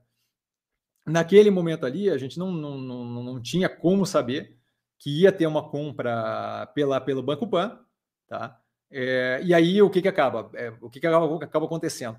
Independente de eu julgar como positivo ou negativo, tá? eu tenho uma coisa ali que altera a tese completamente. Esse é um dos eventos ali que, por exemplo, seria o, o, equivalente ali a acontecer algo que é que ali é sempre uma possibilidade, né? Diferente de, por exemplo, a gente parar de usar combustível, ali é sempre uma possibilidade. Mas isso daí seria meio que um equivalente a uma questão dessas que a gente não consegue controlar, certo? É, foi comprado por uma operação por uma instituição financeira, eu não tenho o que fazer, e aí eu passo a ser acionista automaticamente do Banco Pan-Americano. Essa é uma, um evento que é incontrolável, exógeno, não tem como prever. A gente toma a decisão sempre entendendo que investimento é uma distribuição probabilística, tá? Não tem como prever e, de fato, me coloca numa posição que, que, que qual foi a tomada de decisão ali? Reduzir a posição em toda, toda a participação que tinha lucro e o restante eu não via como problemático me expor ao Banco Pan. Mas eu queria reduzir o máximo possível, porque, porque não é a melhor, não é a melhor das operações que eu acho para ter em portfólio. Me compensa ter o prejuízo? Não acho que me compensa ter o prejuízo, mas não acho que é o não é o brilho do meu olho, dos meus olhos, assim, não é, não é, não é o que eu digo, ó oh, meu Deus do céu, amassando meus olhos. Eu fico impressionado com a operação. Tá? Tem um futuro positivo? Tem um futuro positivo. Quanto, quanto menor exposto a, a, ao ativo eu tiver, melhor para mim. Tá? Mas com certeza aquilo ali entraria como uma dessas classificações. Guilherme, estou fazendo aportes no PGBL para obter ganhos no imposto de renda, aportando em fundos 100% de ações. Compensa essa estratégia? Não, não, não, não, saberia te dizer. Depende de que fundo, depende de que ações, depende de uma cacetada de coisa. Fundo de ação é gestão passiva, gestão ativa, depende, tá? Mesmo pagando taxa de administração de 2%, novamente, vai depender do rendimento, vai depender de quem faz. Mais do que isso, eu não tenho qualquer interesse em entrar em fundo de ação, a menos que seja temático em algo que eu tenho interesse, biotecnologia ou qualquer coisa do gênero. Tá? Agora, entrar em fundo de ação para alguém fazer gestão de carteira para mim não faz nenhum sentido, dado que eu escolho os ativos que eu quero. Tá? Então, assim, eu não, não tenho interesse em pagar taxa de administração, não acho que vale a pena. Tá? Ou é melhor fazer stock picking e abrir mão do benefício tributado. Vou lá. Eu acho, obviamente, pelo, pelo, pela forma que eu invisto meu dinheiro, acredito que a melhor coisa a se fazer é fazer stock picking, é, escolher os ativos que você vai ter em carteira, escolher as ações que você vai comprar. Tá? É o que eu tenho feito. E assim, não acho que tem ganho tributário que pague 30% de rendimento em um mês em operação. Não acho que tem ativo que tem ganho tributário que pague 142% de rendimento em, se não me engano, foi, foi a Pivida. Então, assim, a, a, eu, eu não. Ganho tributário é bem legalzinho, mas quando a gente perde muito tempo buscando ganho tributário ou dividendo, esse tipo de coisa, a gente perde o foco na coisa que de fato interessa, que é fazer um investimento que renda de verdade, médio e longo prazo ver ali a taxa que está pagando o PGBL, eu não acho que chegue nada perto do que, do que a gente consegue fazer com, com bolsa de valores. Tá? Frederico, Ultrapar, qual seria, na sua opinião, a grande virada da administração em busca de melhores resultados de crescimento do case? Muito obrigado, abraço, grande abraço. Não acho que tenha, pois é, ali eu não acho que tenha uma grande virada, tá? Como falado na análise do canal nesse trimestre, que já foi analisado a Ultrapar, o que eu acho que a gente tem ali é o quê? É, é consertar o, o, básico do, do que a gente viu de erros que foram cometidos com relação à precificação, com relação à, à gestão de compra de importação de combustível, que foram feitos na Ipiranga, que é uma parte considerável da operação, tá? é a maior operação ali dentro. É, então, isso daí é relevante, esse conserto, e isso daí deve melhorar um delta ali, o resultado, não acho que é o grande brilho, eu acho que o grande brilho ali vai ser o quê? A gente começar a ver justamente o, o investimento feito, auxiliado pelo capital que está vindo é, da venda do Oxiteno, da venda da Extra Farma, da venda da Connect Car, que é em menor proporção, mas de qualquer forma é, conta ali, né, dinheiro, é, e o, o, onde é que vai ser investido aquilo e como é que aquilo ali vai dar, que, que visibilidade vai dar de um longo prazo muito positivo ou não do ativo. Tá? Então eu acho que o grande, não, não tem uma grande virada, eu acho que vai ser um processo de construção de um novo portfólio, onde a gente vai ver o, o, encaixe daquilo e vai conseguir ter uma leitura melhor de para onde estamos indo, tá?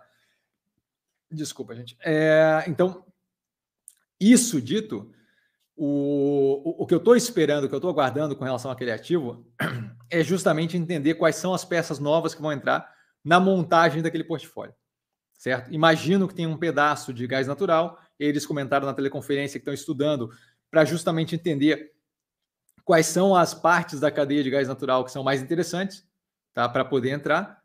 É, é, vislumbrando outros investimentos, mas assim, a Ultrapar sempre foi de ficar muito quieta até a hora que o negócio está para acontecer. Tá? Então a divulgação dessas informações está sendo muito, muito esparsa, muito pequena. Tá? O que a gente sabe até agora é que tem talvez um interesse em energia renovável, talvez um interesse, um interesse mais forte né, de estudo da parte de gás natural, mas ainda é muito pequeno a informação. Então, eu espero justamente que, que, que aquilo ali comece a, a ir numa direção mais clara, uma vez que a gente começar a entender as peças que vão entrar ali para a montagem desse, desse novo portfólio. Mas até lá, é, a gente deve ter justamente um, um, movimento ali de correção do que tem de errado, de errado não, mas de, de menos competitivo, vai, da, da, da, da, operação da Ipiranga. Eles falaram de terem tentado ganhar mercado ao invés de manter margem, foi uma besteira. Acho que, olha, ótimo. Então alterem isso. Tá? A margem não veio das mais negativas, veio em 3,19%, a margem EBITDA, é, muito auxiliado ali, né, pela operação do Oxiteno, que foi muito positiva, ultracargo e ultragás. Tá? Então, é, acho que aquilo ali ajuda bastante, e justamente essa é a graça de ter um portfólio diversificado. Mas o grande caminho ali, médio e longo prazo daquilo ali é justamente quando a gente começar a ver a montagem desse portfólio. Tá? André, parabéns pelos 12K. Uhul. Matheus, na sequência, 12K. Aí sim, parabéns, abraço, muito obrigado para os dois. Muito obrigado, abraço a vocês. Fernandinho, no caso de freio do processo inflacionário com alta dos juros, reduz consumo e desacelera a produtividade de empresas. Há risco de recessão técnica com queda do PIB? Qual a análise? Então, risco de recessão técnica, a questão é o que, que interessa se vai ter recessão técnica. É, é, é, a gente tem que parar de se prender nesse nome. Tá? Quando sai o resultado do PIB, essa é uma parte que eu não entendo. Sai o resultado do PIB, e aí a galera começa a ficar tensa porque o PIB veio abaixo do que era esperado. Quando sai o resultado do PIB, a gente já sabe como é que vai ser as operações que a gente está comprado ou não. Porque quando sai o resultado do PIB, já saiu tudo quanto era dado que era relevante que vai fazer aquele PIB. Se o número saiu 0,1 ou 2%, pouco importa, porque é reflexo do que já aconteceu, do que a gente já sabe. Tá? Então, assim, é, Existe a possibilidade de recessão técnica? Sim, existe. O que a pergunta que eu acho que é relevante é qual é o ponto disso? O, o que, que interessa a recessão técnica? Certo? O fato do PIB cair por dois trimestres consecutivos não é representativo de absolutamente nada, porque você tem operações que vão continuar dando bem, você tem operações que vão continuar dando mal. O que você tem que avaliar nessa história toda é justamente como está cada operação que você tem em carteira. Tá? A questão da recessão técnica é um indicativo de como está indo a economia geral do Brasil. E é um esboço daquilo, não é nada muito técnico e aprofundado, com matemática muito puxada. É, um, é, é, é uma, uma, estimativa bem estimativa do que temos de produção, de, de, de resultado bruto da produção brasileira. Tá? Então, assim, acho que vale a pena parar de se prender nesse tipo de coisa. Vamos ter ou não vamos ter recessão técnica? Quando chegar a hora de saber o número, a gente já vai ter toda a informação necessária para entender quais setores vão estar indo numa direção positiva, quais vão estar indo numa direção negativa, como vão estar a, as operações que a gente tem em portfólio, de modo que o número que sair no final vai afetar meia dúzia de, de, de júnior que vai querer operar o número que saiu. Mas aquele número que saiu tem zero de relevância, aquilo ali vai durar é, é, dois, três dias de reflexo de curto prazo que não, não tem qualquer relevância no médio e longo prazo. Tá? Então, assim, existe o risco de recessão técnica? Sim, sempre existe o risco de recessão técnica. É relevante? Não, não é relevante. O relevante é o que vai causar aquela recessão técnica, certo? Se aquela recessão técnica é causada por dólar alto, todas as operações de exportação que a gente tem no portfólio vão estar super bem. Essa é a parte que é relevante. Se aquela operação, se aquela recessão técnica vai ser causada é, por, por uma trava de política expansionista populista, e aquilo ali gerar um nascimento ou surgimento ou melhoria de uma terceira via ou outro candidato que não seja os extremos, ótimo. Médio e longo prazo aquilo ali é positivo. Então, assim, é, a gente devia parar de tentar simplificar as coisas demais de modo a torná-las simplistas. O PIB, o número, tem, tem zero relevância. A relevância que tem é o que monta aquele número, o que leva até lá. E o que leva até lá sai muito tempo antes de o número do PIB sair. Então, a hora que o número do PIB sai, já não interessa mais lufas para nada. Tá? É, é, é, um número pontual e que, que, que, tem zero relevância. Tá ok? Então, esse eu acho que é o ponto. O ponto é: essa informação de fato me interessa? Não, a informação genérica do negócio é a mesma coisa que o índice da Bovespa. É uma cesta com um monte de ativo. Tem alguma representatividade do que, de como está indo a bolsa? Tem alguma representatividade? Me interessa aquele número? Ah, pode sair, pode bater no. Não, não me interessa. É, é, é, é, é a última informação que eu deveria estar tá olhando. Tá? Então, acho que essa é a questão. Jusceli, boa noite a todos, super educada, obrigado, Jusceli. É, estamos aprendendo mais um pouquinho na live, maravilha. Cassiano, vimos os movimentos na semana, o vídeo, né? Aguardo ansiosamente, maravilha. É, mas teria uma mais gritante na segunda-feira, muito obrigado. É, eu acho que assim, não teria uma mais gritante na segunda-feira, tá? É o que eu vi acontecer e eu voltaria a observar é o que a gente viu um, um retorno considerável, né, da subida que teve na sexta dos papéis do Burger King. E aquele, aquele ativo ali eu acho que está muito alinhado para ter um ganho consideravelmente grande.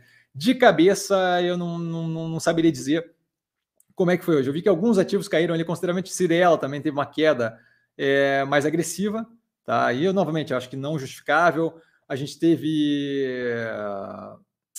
é, Multilaser, que deve responder um pouco mais vagarosamente, mas ainda assim com uma queda agressiva. Então, assim, eu não vejo não, não vejo nada mais gritante. Acho que o, o, que o que eu não consegui falar no Movimentos da Semana, que acabou começando a querer abrir espaço novamente, foi justamente o Burger King, que teve uma queda mais agressiva no dia de hoje tinha tido uma subida muito grande de uma baixa muito forte. Tá? Então começa a chegar ali próximo de um ponto mais interessante. Porfírio, mestre, caso continue caindo, você tem interesse em entrar novamente em Ipera e Odontoprev? Acha que o investimento nelas é, nesse momento possui um bom custo-benefício. Eu acho que Odontoprev, sim, tá? Se tiver caixa, já tinha comentado isso antes, inclusive. É, se tiver caixa na faixa do, na, na, proximidade dos 12, 12,40, eu tenho interesse em entrar novamente, porque a operação continua rodando muito bem, está descasada da realidade quando, quando chega naqueles valores, tá? E, e aí eu tenho interesse em entrar, mas entrar para fazer uma, um movimento de 15, 20% de ganho e cair fora. Não vou esperar até chegar nos 16 de novo, tá? É, mas sim, na proximidade dos 12 com o doutor prévio de interesse. Ipera não. Ipera não, porque é, teria que avaliar a operação muito mais a fundo ali. Não sei como é que está a evolução do preço nela médio e longo prazo. E eu não preciso de mais opções. Eu preciso de mais caixa. o que está faltando aqui não é opção de investimento, é justamente caixa. Então eu não estou com pressa de ampliar o campo. Teria outras operações que eu acho bem interessantes para ampliar o campo de investimento. E Ipera não é uma das que, eu, que me chamam a atenção nesse momento. Odontoprev próximo dos 12 reais, sim. Novamente, próximo dos 12 reais, dependendo do que acontecer até lá, certo? Nesse momento, próximo dos 12 eu tenho interesse. Se acontecer coisas nesse meio tempo que mudem até de investimento, a, a coisa é reavaliada, tá? Fábio, boa noite. Boa noite, Fábio. Eu poderia falar sobre como montar gradativamente os ativos, manter boa parte em renda fixa com taxa alta e estudar empresas para comprar devagar seria o melhor do que comprar de uma vez. Eu acho que com certeza, ele agradece na sequência, ali, eu acho que com certeza é, comprar de uma vez não é uma boa ideia, sempre prego aqui, né, parcimônia, tá? É, conversei, inclusive, sobre com um dos, do, dos seguidores ali que tinha um capital considerável para alocar é, recentemente. E todo, toda essa alocação depende muito do momento que a gente está vivendo, tá? Mas é, se você não tem nada em ação, eu acho que nesse momento de derretimento escolheria algumas ações que eu vejo como mais descontadas é, para alocar aí 30% do capital, e aí o restante, justamente aos poucos, isso ampliando é, o portfólio e fazendo o preço médio para baixo nos ativos que venham a dar uma derretida, sem pressa de alocar como um todo, tá? especialmente compondo o portfólio, porque opção sempre vai ter nova, sempre vai ter é, investimentos interessantes para fazer, então não é como se tivesse pressa ali.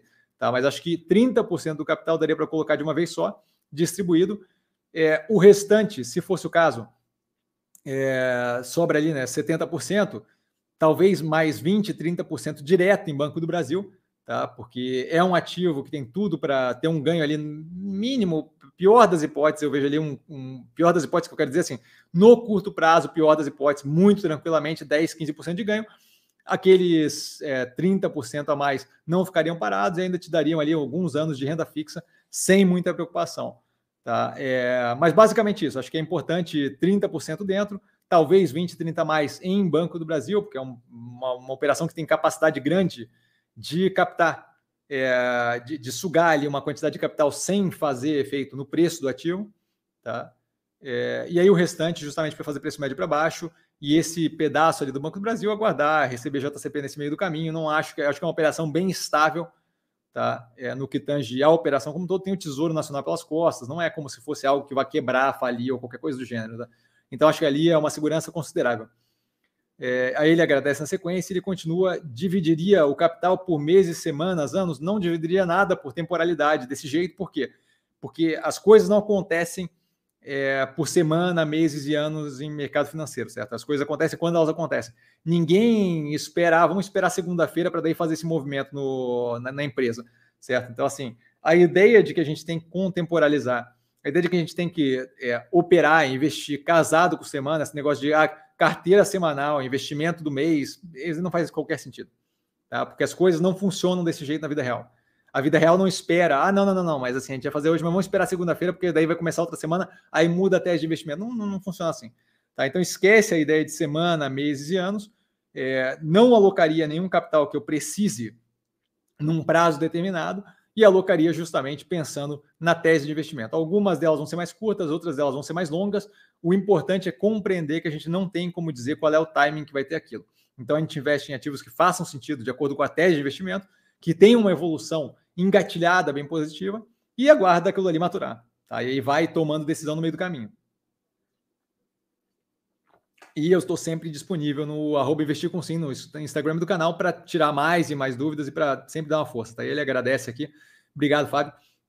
Rafael, boa noite. Boa noite, Rafael. Gostaria de uma opinião sua referente à Engie Equatorial no setor elétrico. São boas empresas? Desde já agradeço. Equatorial é uma empresa interessante. É, acho que a tentada de a, eles tentando entrar, se não me engano, eles fizeram uma operação, né? É, para entrar no setor de saneamento, acho arriscado. Acho que perde um pouco ali do, do estímulo. E eles, se não me engano, eles fizeram uma compra gigantesca agora, recente, que eu, que eu acho que teria que avaliar, porque é uma grana do caramba que eles colocaram lá dentro. Tá? É, se não me engano, é uma operação de é, energia renovável. Aquilo dali vai mudar completamente o caráter da operação. Não sei qual vai ser a alavancagem, teria que avaliar mais a fundo. Tem análise um pouco mais antiga no canal, mas depois desse movimento, se não me engano, foram 10 bilhões de reais, não é qualquer dinheiro, então acho que não dá para simplesmente avaliar sem ver é, o que aquilo ali vai afetar a operação e qual é a viabilidade daquilo ali fechar e por aí vai. Com relação à Engie, tem em portfólio, acho que está descontada, mas vejo como mais descontada nesse momento a Omega Geração tá? que é uma operação muito redonda, bem positiva, é, com crescimento muito agressivo e vejo com um preço ridiculamente descontado, é, por causa de pontualidade de resultado não dos mais positivos recentemente, com, no que tange lucro, não acho que é todo, todo ano é a mesma coisa, aquele negócio de ah, mas é empresa alavancada e blá, blá, blá, e todo final de ano é a mesma coisa, a empresa sobe mais um pouco e sobe mais um pouco, sobe mais um pouco, tá? Então, eu olharia a análise da Geração anterior, a nova também já vai sair eventualmente, né? É, com relação à Engie, o resultado foi positivo, mas acho que o preço da Engie está muito mais casado com quanto ela tem atingido que a Ômega, que está consideravelmente descontada. Neo Energia é outra que está muito descontada. Equatorial, só depois de eu ver o que acontece é, com a nova compra. Não era uma operação que provavelmente me chamou a atenção, achava bem casada com a operação da energia, mas depois da compra da SEB pela energia, a gente teve um desconto muito grande no preço da energia, o que tornou ela muito mais interessante na minha visão. Tá? Mas eu achava as duas bem parelhas, elas têm uma proximidade na forma de operação bem grande. Tá? Ronaldo, Cassiano, você acha que VEG, você acha VEG uma empresa de longo prazo em termos de valorização, já que no quesito de dividendos é quase zero? Eu, eu acho que assim, a gente teve uma valorização muito forte na VEG, e acho que tem uma análise no canal, inclusive, que mostra o gráfico dela casado com o gráfico da Tesla e você vê o movimento parecido. Eu acho que a VEG é super inovadora e top e tal, mas não acho que dá para comparar com Tesla. Tá? Então, assim, acho que é uma questão de é, precificação consideravelmente acima do que eu estaria disposto a pagar. Tá? Então, eu não tenho interesse naquele ativo nesse momento, porque é a teoria do Chevette, tá? É, eu comprar uma BMW 0320 por 2 milhões de reais, é algo que eu nunca vou reaver aquele valor. Tá? É um baita de um carro. É uma baita de uma empresa, é um baita de um carro, mas aquele valor nunca vai chegar. Não estou dizendo que a VEG não vai chegar, não vai subir, mas assim, é só para dar uma noção do que eu estou falando. Comprar um Chevette a 750 pila, eu dou um banho de loja nele, eu vendo 3, 4, 10 mil reais, dependendo do Chevette, dependendo do que eu conseguir fazer. Tá? É... Então, assim, como investidor, eu entendo que a BMW é muito mais carro, mas eu prefiro o Chevette que eu consigo revender por um preço consideravelmente maior, gastando pouco tempo naquela brincadeira. Tá? E eu acho que a VEG está na vibe da BMW, é uma baita de uma empresa, roda super bem, mas o preço acho que está consideravelmente acima. Tem que avaliar como é que está o preço agora, mas isso dá para fazer baseado na análise que eu fiz da última vez. Tá? é, acho que o preço subiu de forma descasada com a evolução da operação, estão pagando o crescimento futuro. E não acho que é negativo isso, mas acho que é chance grande de ficar preso ali na operação e for e eventualmente ver aquele preço bater no que você tinha pago daqui a algum tempo. Tá? Então, eu não tenho interesse naquele ativo. Como investidor, eu, eu quero justamente operações que me levem a, a, a, ter um ganho de capital maior à medida que o tempo passa. Ali eu acho que essa crescente já foi, tá? Felipe, boa noite. Pô, peraí. Felipe, boa noite, Cassiano. Considerando que cada ação da Mosaico equivale a 0,8 ações do Banco Pan, qual seria o preço atrativo para comprar Mosaico com a intenção de comprar o PAN com desconto? Só tem como saber isso se você souber qual vai ser o preço na hora que fizer a troca de, de, de, de ações, certo? Sem bola de cristal não dá. Porque eu só consigo dizer qual é o preço interessante se eu souber qual é o preço que o Banco Pan vai estar na hora que fizer a troca de ações. Porque o preço que interessa é o preço que vai acontecer na hora que trocar as ações da Mosaico pelas do Banco Pan. Então eu não meteria a mão nessa, nessa cumbuca, porque isso daí é querer adivinhar as coisas sem ter uma bola de cristal, o que vai acontecer é justamente uma sequência de tomada de decisões com base em chute e eventualmente aquilo ali pode ser positivo ou pode ser negativo.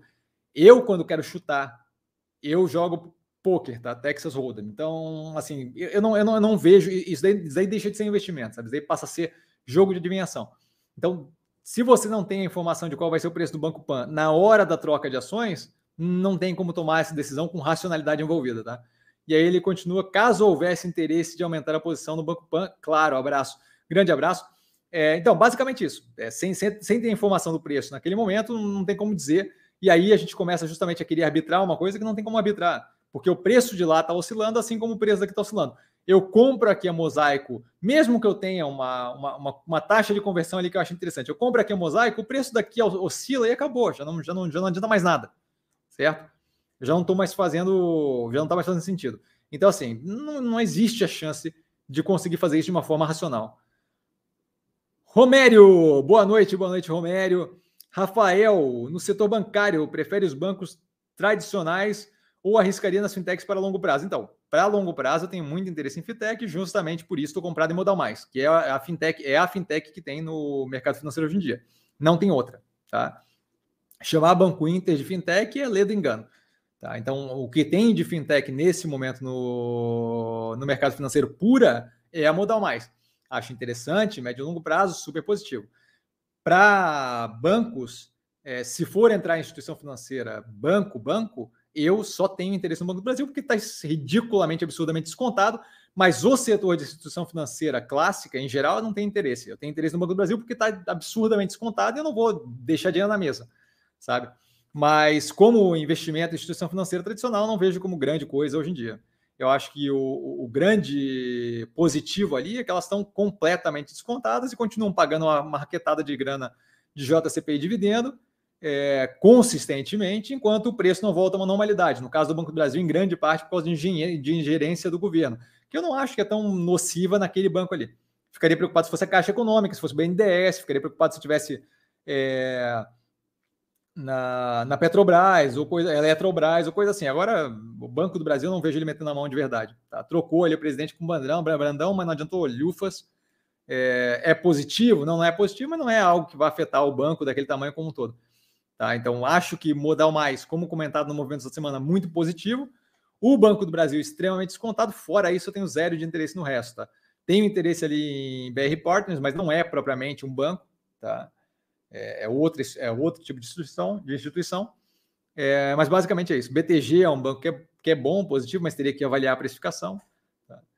Vitor, ah, o Banco Pan. O Banco Pan é um que eu estou entrando agora por causa da troca com a Mosaico, eu não vejo como negativo, mas se eu tivesse que entrar, se eu tivesse caixa, se, se, se tivesse realizado o mosaico com lucro, tivesse caixa, não é um, uma operação que eu teria escolhido. Tá?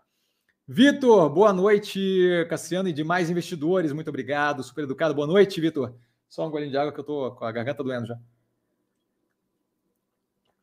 Mestre, se possível, e se for de seu interesse, poderia comentar Maxion, e eu acho que Maxion, em algum momento, obrigado. Então, eu tenho análise feita recentemente. Eu, eu, eu, achei a operação ok, se não me engano. Agora de cabeça não lembro. Tá, é, mas a análise foi feita. Cadê, cadê, cadê, cadê, cadê? Foi feita recentemente, cara. Não foi? MYPK. Espera que eu estou procurando aqui no negócio, porque acho que foi recente. É... Sério que faz tempo assim? É, no, te... no segundo trimestre de 2020. Tá? Então, assim, faz algum tempo. É... Eu avaliei a Tupi recentemente, a Tupi chamou atenção positivamente. Acho que vale a pena dar uma olhada na análise. A Maxion, eu acho que eu, eu, acho que Maxion, eu nem, nem, nem lembro de verdade é, como é que foi a análise. Eu acho que vale a pena dar uma olhada na análise que está no canal. E aí, se tiver dúvida, vem falar comigo. Mas, assim, tanto o resultado quanto a operação, eu lembro muito pouco. Muito pouco, eu estou falando por educação, assim, porque eu lembro zero. Tá? É, mas tá, tem a análise do segundo trimestre de 2020 no canal. Eu tenho um limite no meu cérebro que ele não aguenta todas as operações que eu já fiz. Tá? Essa é uma que, infelizmente, eu sinto muito. Não tenho nem a vaga lembrança do que eu falei na análise. Acho que teria que ver lá, Vitor. E aí, assim, ah, Cassiano, mas eu não consigo te perguntar na, na, na, na live. Não tem problema, assiste lá. Se for o caso, ficou com dúvida, tem alguma curiosidade, blá, blá, blá é só ir falar comigo no Instagram, tá? No arroba investir com sim. Sinto muito, fico te devendo essa. André, boa noite, mestre, boa noite, André. Setor de educação está retomando e preços estão bem descontados. É, o setor de educação está retomando é discutível.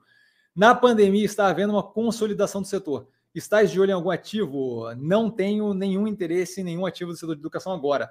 O que mais me chama atenção por estar capitalizado é justamente a Cruzeiro do Sul, mas novamente, os ativos estão derretidos do, é, em geral. Então, assim, tem muita coisa muito positiva, muito interessante. Eu não vejo por que alocar é, num setor que pode demorar um pouco mais ou um pouco menos para responder, mas eu tenho ali um custo de oportunidade muito grande. Cada real colocado lá é um real que eu não coloco em outras operações. Você tem ali, por exemplo, Clabin, que deu uma derretida considerável recentemente, é um ativo que tem um médio e longo prazo ridiculamente positivo e que ninguém está vendo. Tá? Então eu não tenho nenhum interesse em nenhum ativo do setor nesse momento. Tá? E aí ele pergunta o que faço com as minhas, com as minhas mosaico. Então, é, agora é aguardar elas virarem Banco Pan. E aí a gente não tem mais mosaico, agora é Banco Pan. Tá? A, a parte que tinha lucro é, valia a pena liquidar, realizar aquilo que foi justamente que foi feito aquela manhã de segunda-feira. É, agora, nesse momento, eu aguardaria o Banco Pan e justamente a evolução da operação. Até que isso daí seja desenvolvido, não adianta querer ficar comprando e vendendo ali com mosaico, que eu acho que é, é, é, é operar especulativamente na base de chute, tá?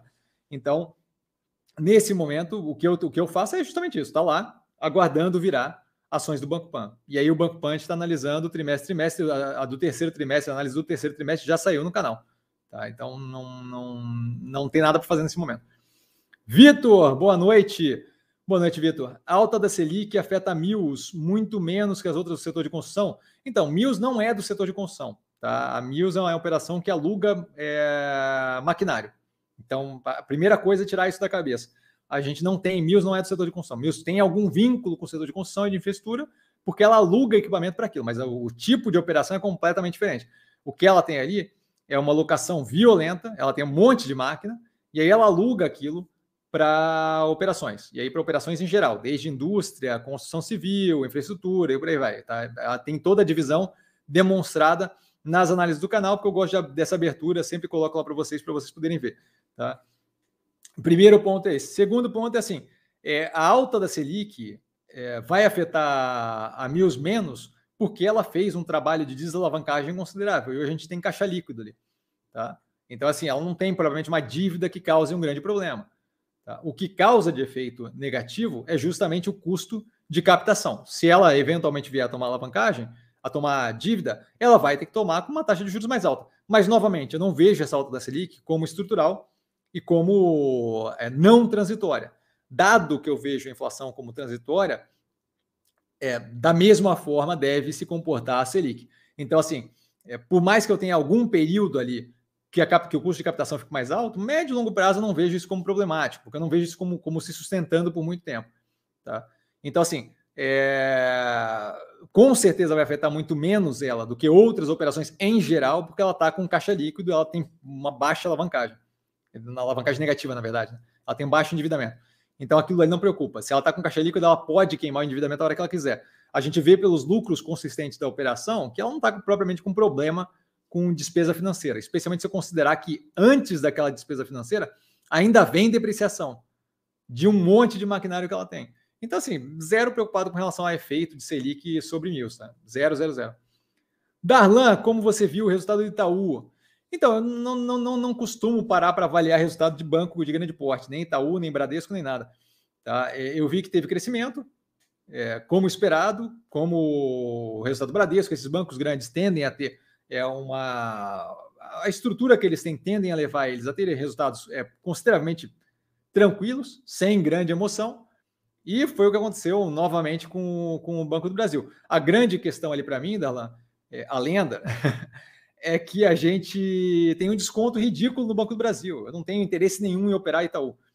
Certo? É um banco que geralmente entrega o que ele diz que vai entregar. Geralmente a expectativa é muito casada com o que ele entrega, porque é um banco muito eficiente, muito, muito bem, bem gerido. Tá? É, então, assim, eu, eu, ganho dinheiro na diferença entre a visão do mercado e o que o banco vale efetivamente. Ele no Itaú, essa diferença é muito menor do que no Banco do Brasil. Então, não vi o resultado do Banco, do, do banco Itaú de perto, mas não acho que. Não me chamou atenção quando eu vi a chamada com o delta dos dados ali, não me chamou atenção como nada negativo, não. Tá? Eu acho que talvez a expectativa com relação ao resultado tenha sido muito maior ou maior do que eles tenham entregue. Não sei se, se, se chegou a ter resultado negativo ou não. Tá? Mas eu não vi, não, não acho que é muito. Não, não acho que foi muito diferente do que do, do, que estruturalmente a gente deveria ver, tá? Porque são, são operações muito gigantescas, para dar uma diferença muito grande, tem que acontecer algo apocalíptico, é, estilo pandemia, que daí sim exigiu o provisionamento mais alto, e mesmo assim não vi como grande negativo, tá?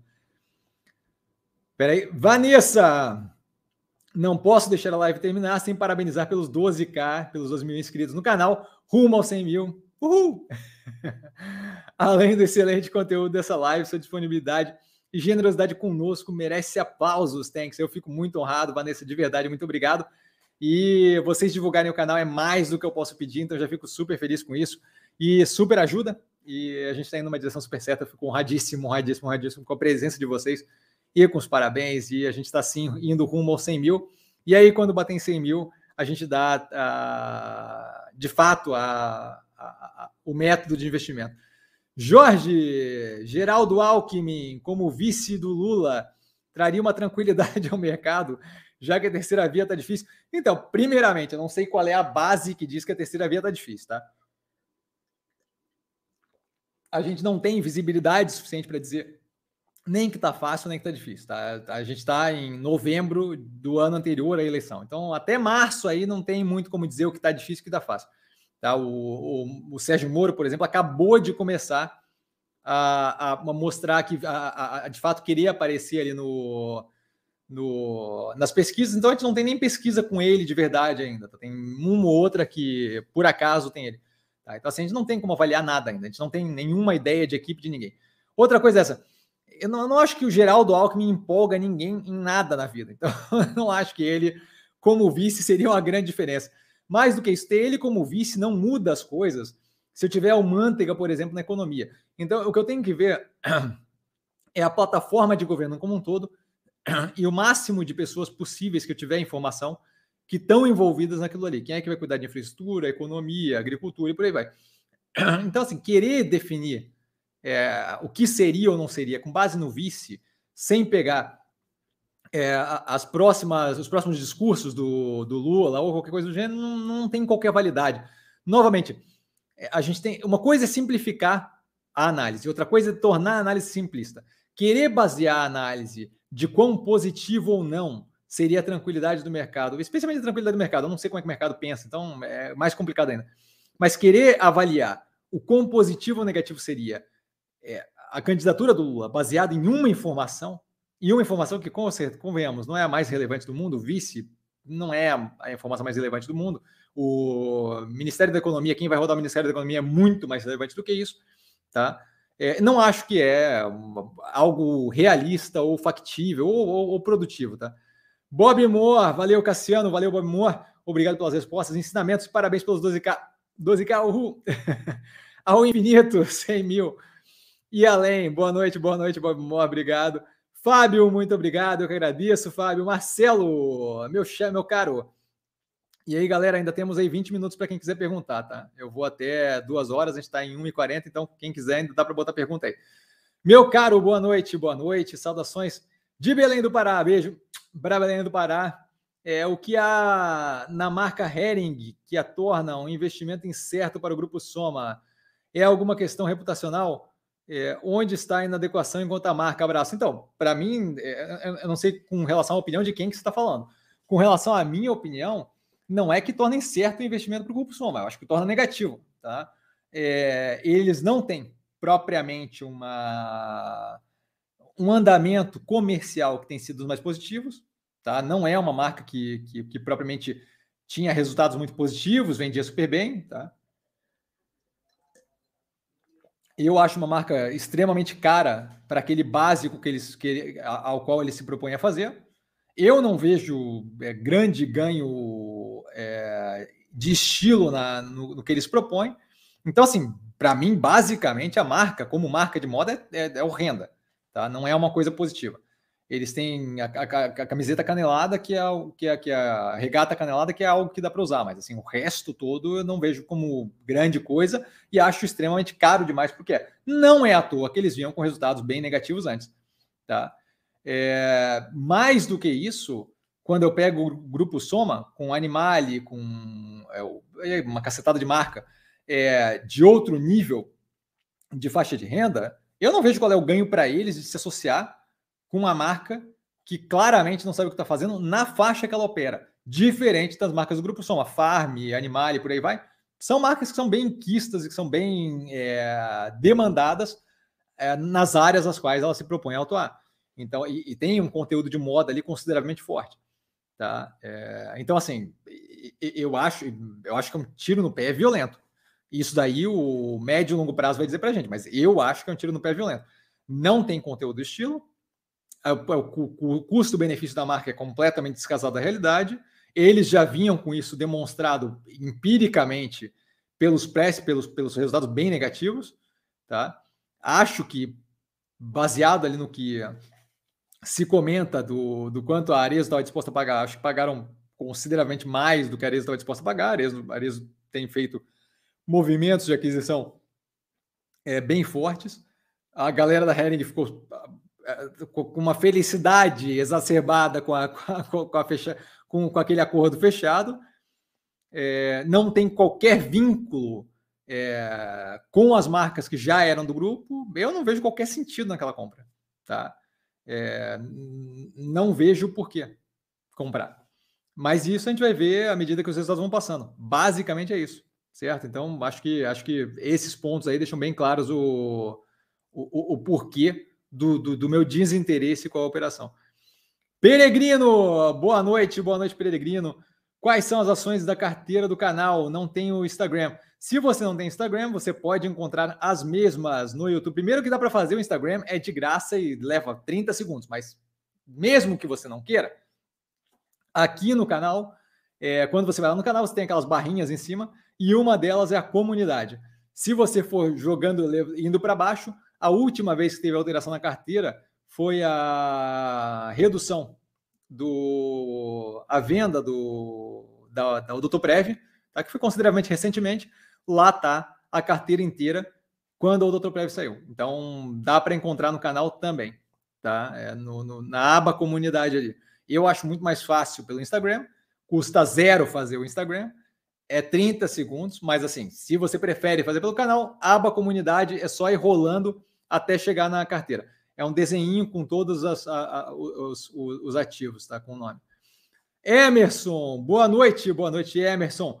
Qual a sua opinião em relação ao mercado de cripto superar o mercado de ações no curto e médio prazo? Para mim, é... a longo irá engolir. Maravilha, vamos lá. Hum, eu acho que assim, é... você não tem dentro do mercado de criptomoeda um underlying asset. Tá? Você não tem nada que, de fato, tenha valor abaixo daquilo. Aquilo dali tem o valor que as pessoas que estão comprando o ativo dão como valor. Então, eu, eu não vejo aquilo ali como investimento. Tá? É, Bitcoin não tem nenhuma tecnologia proprietária vinculada a ele. A tecnologia é aberta. A ideia de uso de blockchain é ótima.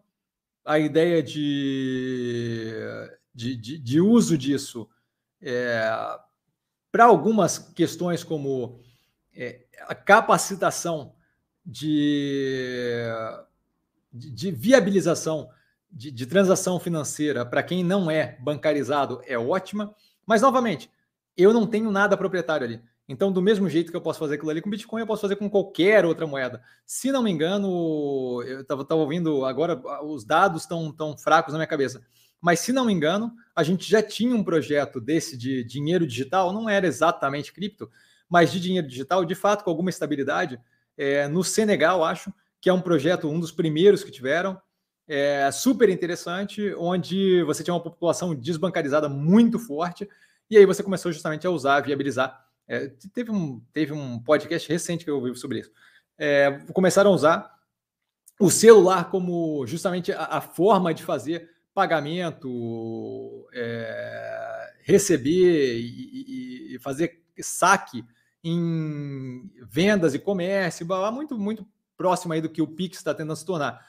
E lá, a população desbancarizada tornou aquilo ali muito, muito popular, muito rápido, porque de fato era uma necessidade muito grande que que se tinha e você ele pagava um delta só para fazer aquela transação. Então era algo muito.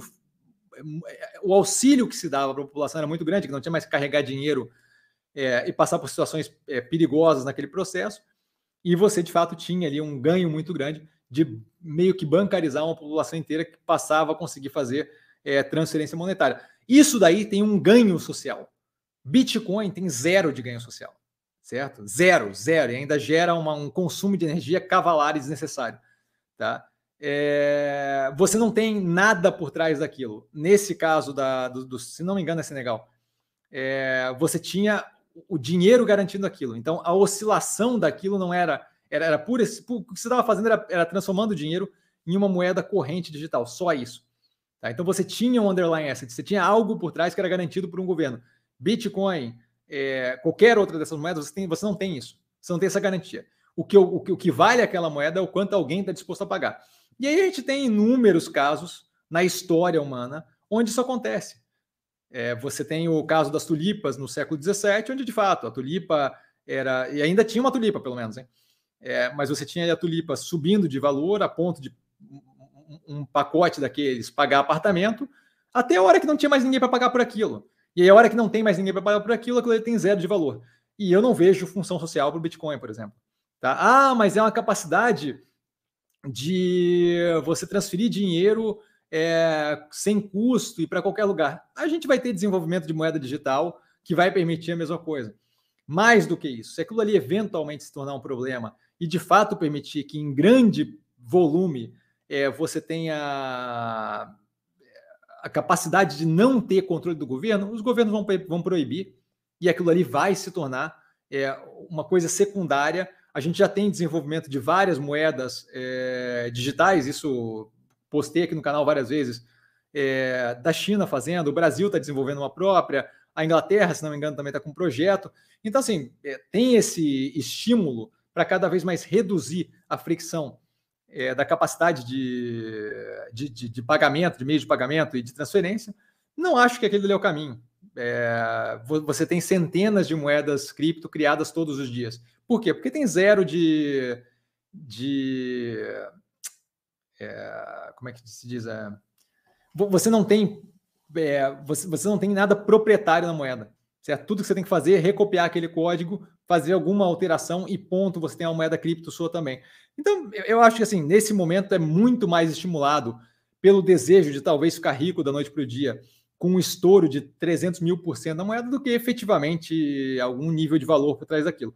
Então, assim, se superar o valor de mercado é, de alguma outra coisa, ah, ela agora tem X trilhões de, de, de, de dólares naquela moeda.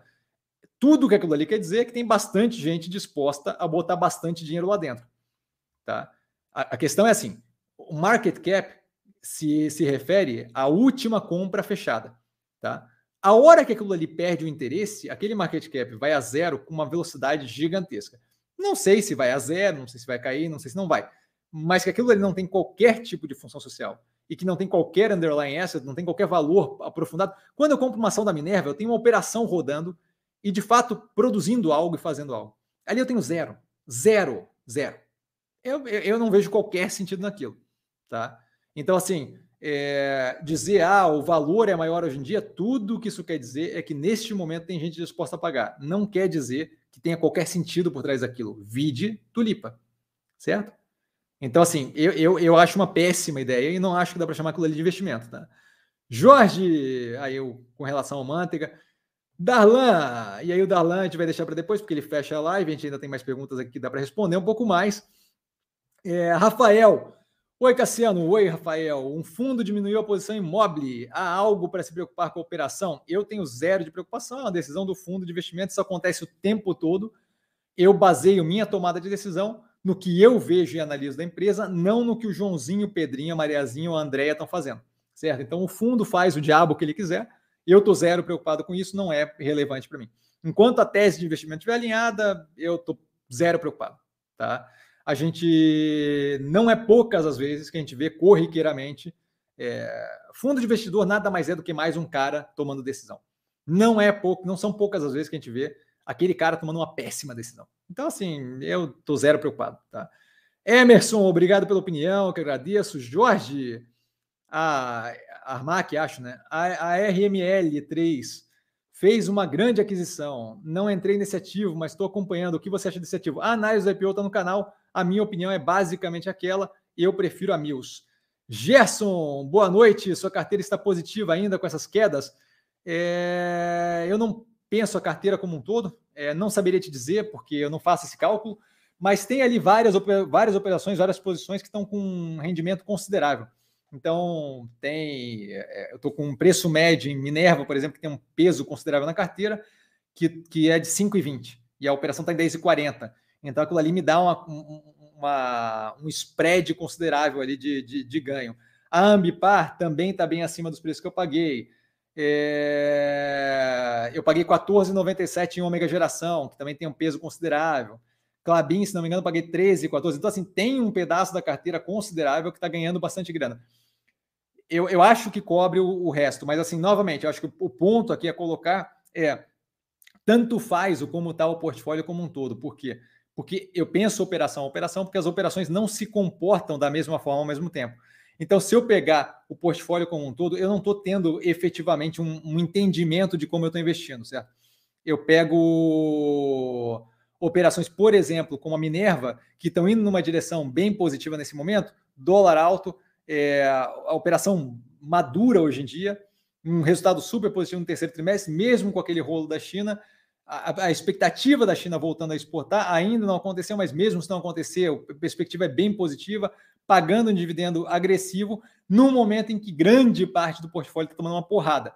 Certo? Se eu pensar portfólio, a positividade daqui anula a positividade, a negatividade daqui é, é, anulada pela negatividade daqui. Mas o ponto é que, a hora que eu realizar isso daqui, isso daqui é um lucro que fica na minha carteira ad eterno. Quando isso daqui, que está tomando porrada, retornar, não interessa que naquele momento estava no zero a zero. Interessa que aqui eu realizei maturado e aqui eu vou realizar maturado. E é isso que interessa para a constituição do meu patrimônio no médio e longo prazo, certo?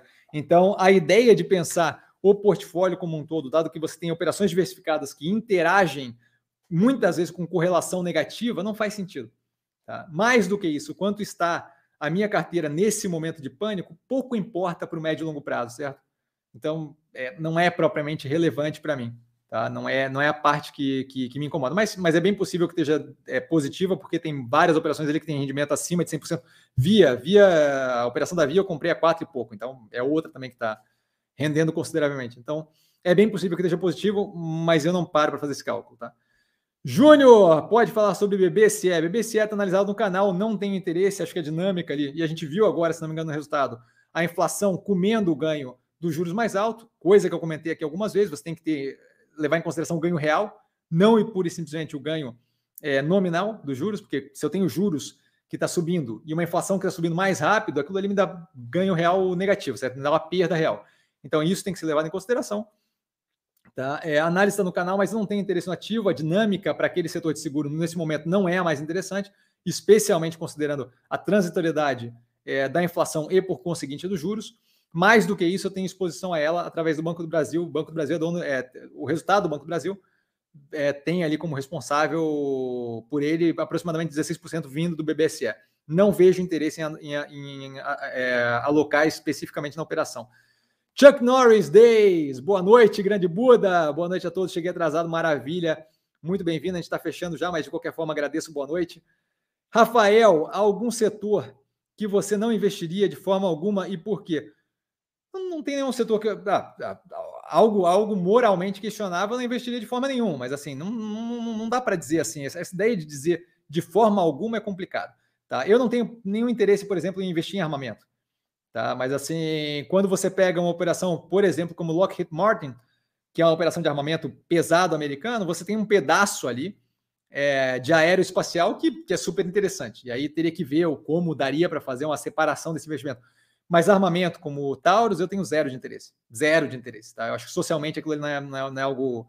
É, acaba estando envolvido com muito, com muito pepino que eu não tenho interesse de, de me meter. Tá? É, é, coisa que, que socialmente tem, tem, é prejudicial. Tá? Armamento militar é uma coisa, armamento para civil é outra completamente diferente. Eu, eu, não, eu não tenho interesse ali. Mas não, não, eu não costumo parar para pensar nessa forma absolutista de ah, esse setor eu não investiria de forma alguma. Porque, em geral, tem, tem coisas para levar em consideração. Tá? A avaliação é sempre feita. A avaliação é sempre feita ativo a ativo, tá? E aí, para fechar, a gente pega o Darlan e faz o testemunho. Poderia comentar Lojas Renner? Darlan, Lojas Renner está avaliada é, no terceiro trimestre de 2020 no canal. Faz tempo que eu não olho a operação do ativo. Eu prefiro Guararapes pura e simplesmente porque está consideravelmente mais descontada. Tem uma operação financeira lá dentro e a expectativa com relação aos resultados da Guararapes é muito menor do que com relação aos resultados da, da Lojas Renner. Então, acho que assim, é, a gente tem um custo de oportunidade, né? Cada real alocado em Guararapes é um real não alocado, cada real, alocado em lojas Renner é um real não alocado em Guararapes, e eu não acho que vale a pena essa troca, tá? mas acho que vale a pena dar uma olhada na análise e acho que o Guararapes deve responder muito mais agressivamente no preço, uma vez que a expectativa ali é zero, a galera parece que acha que a empresa vai quebrar, porque o preço só derrete, tá?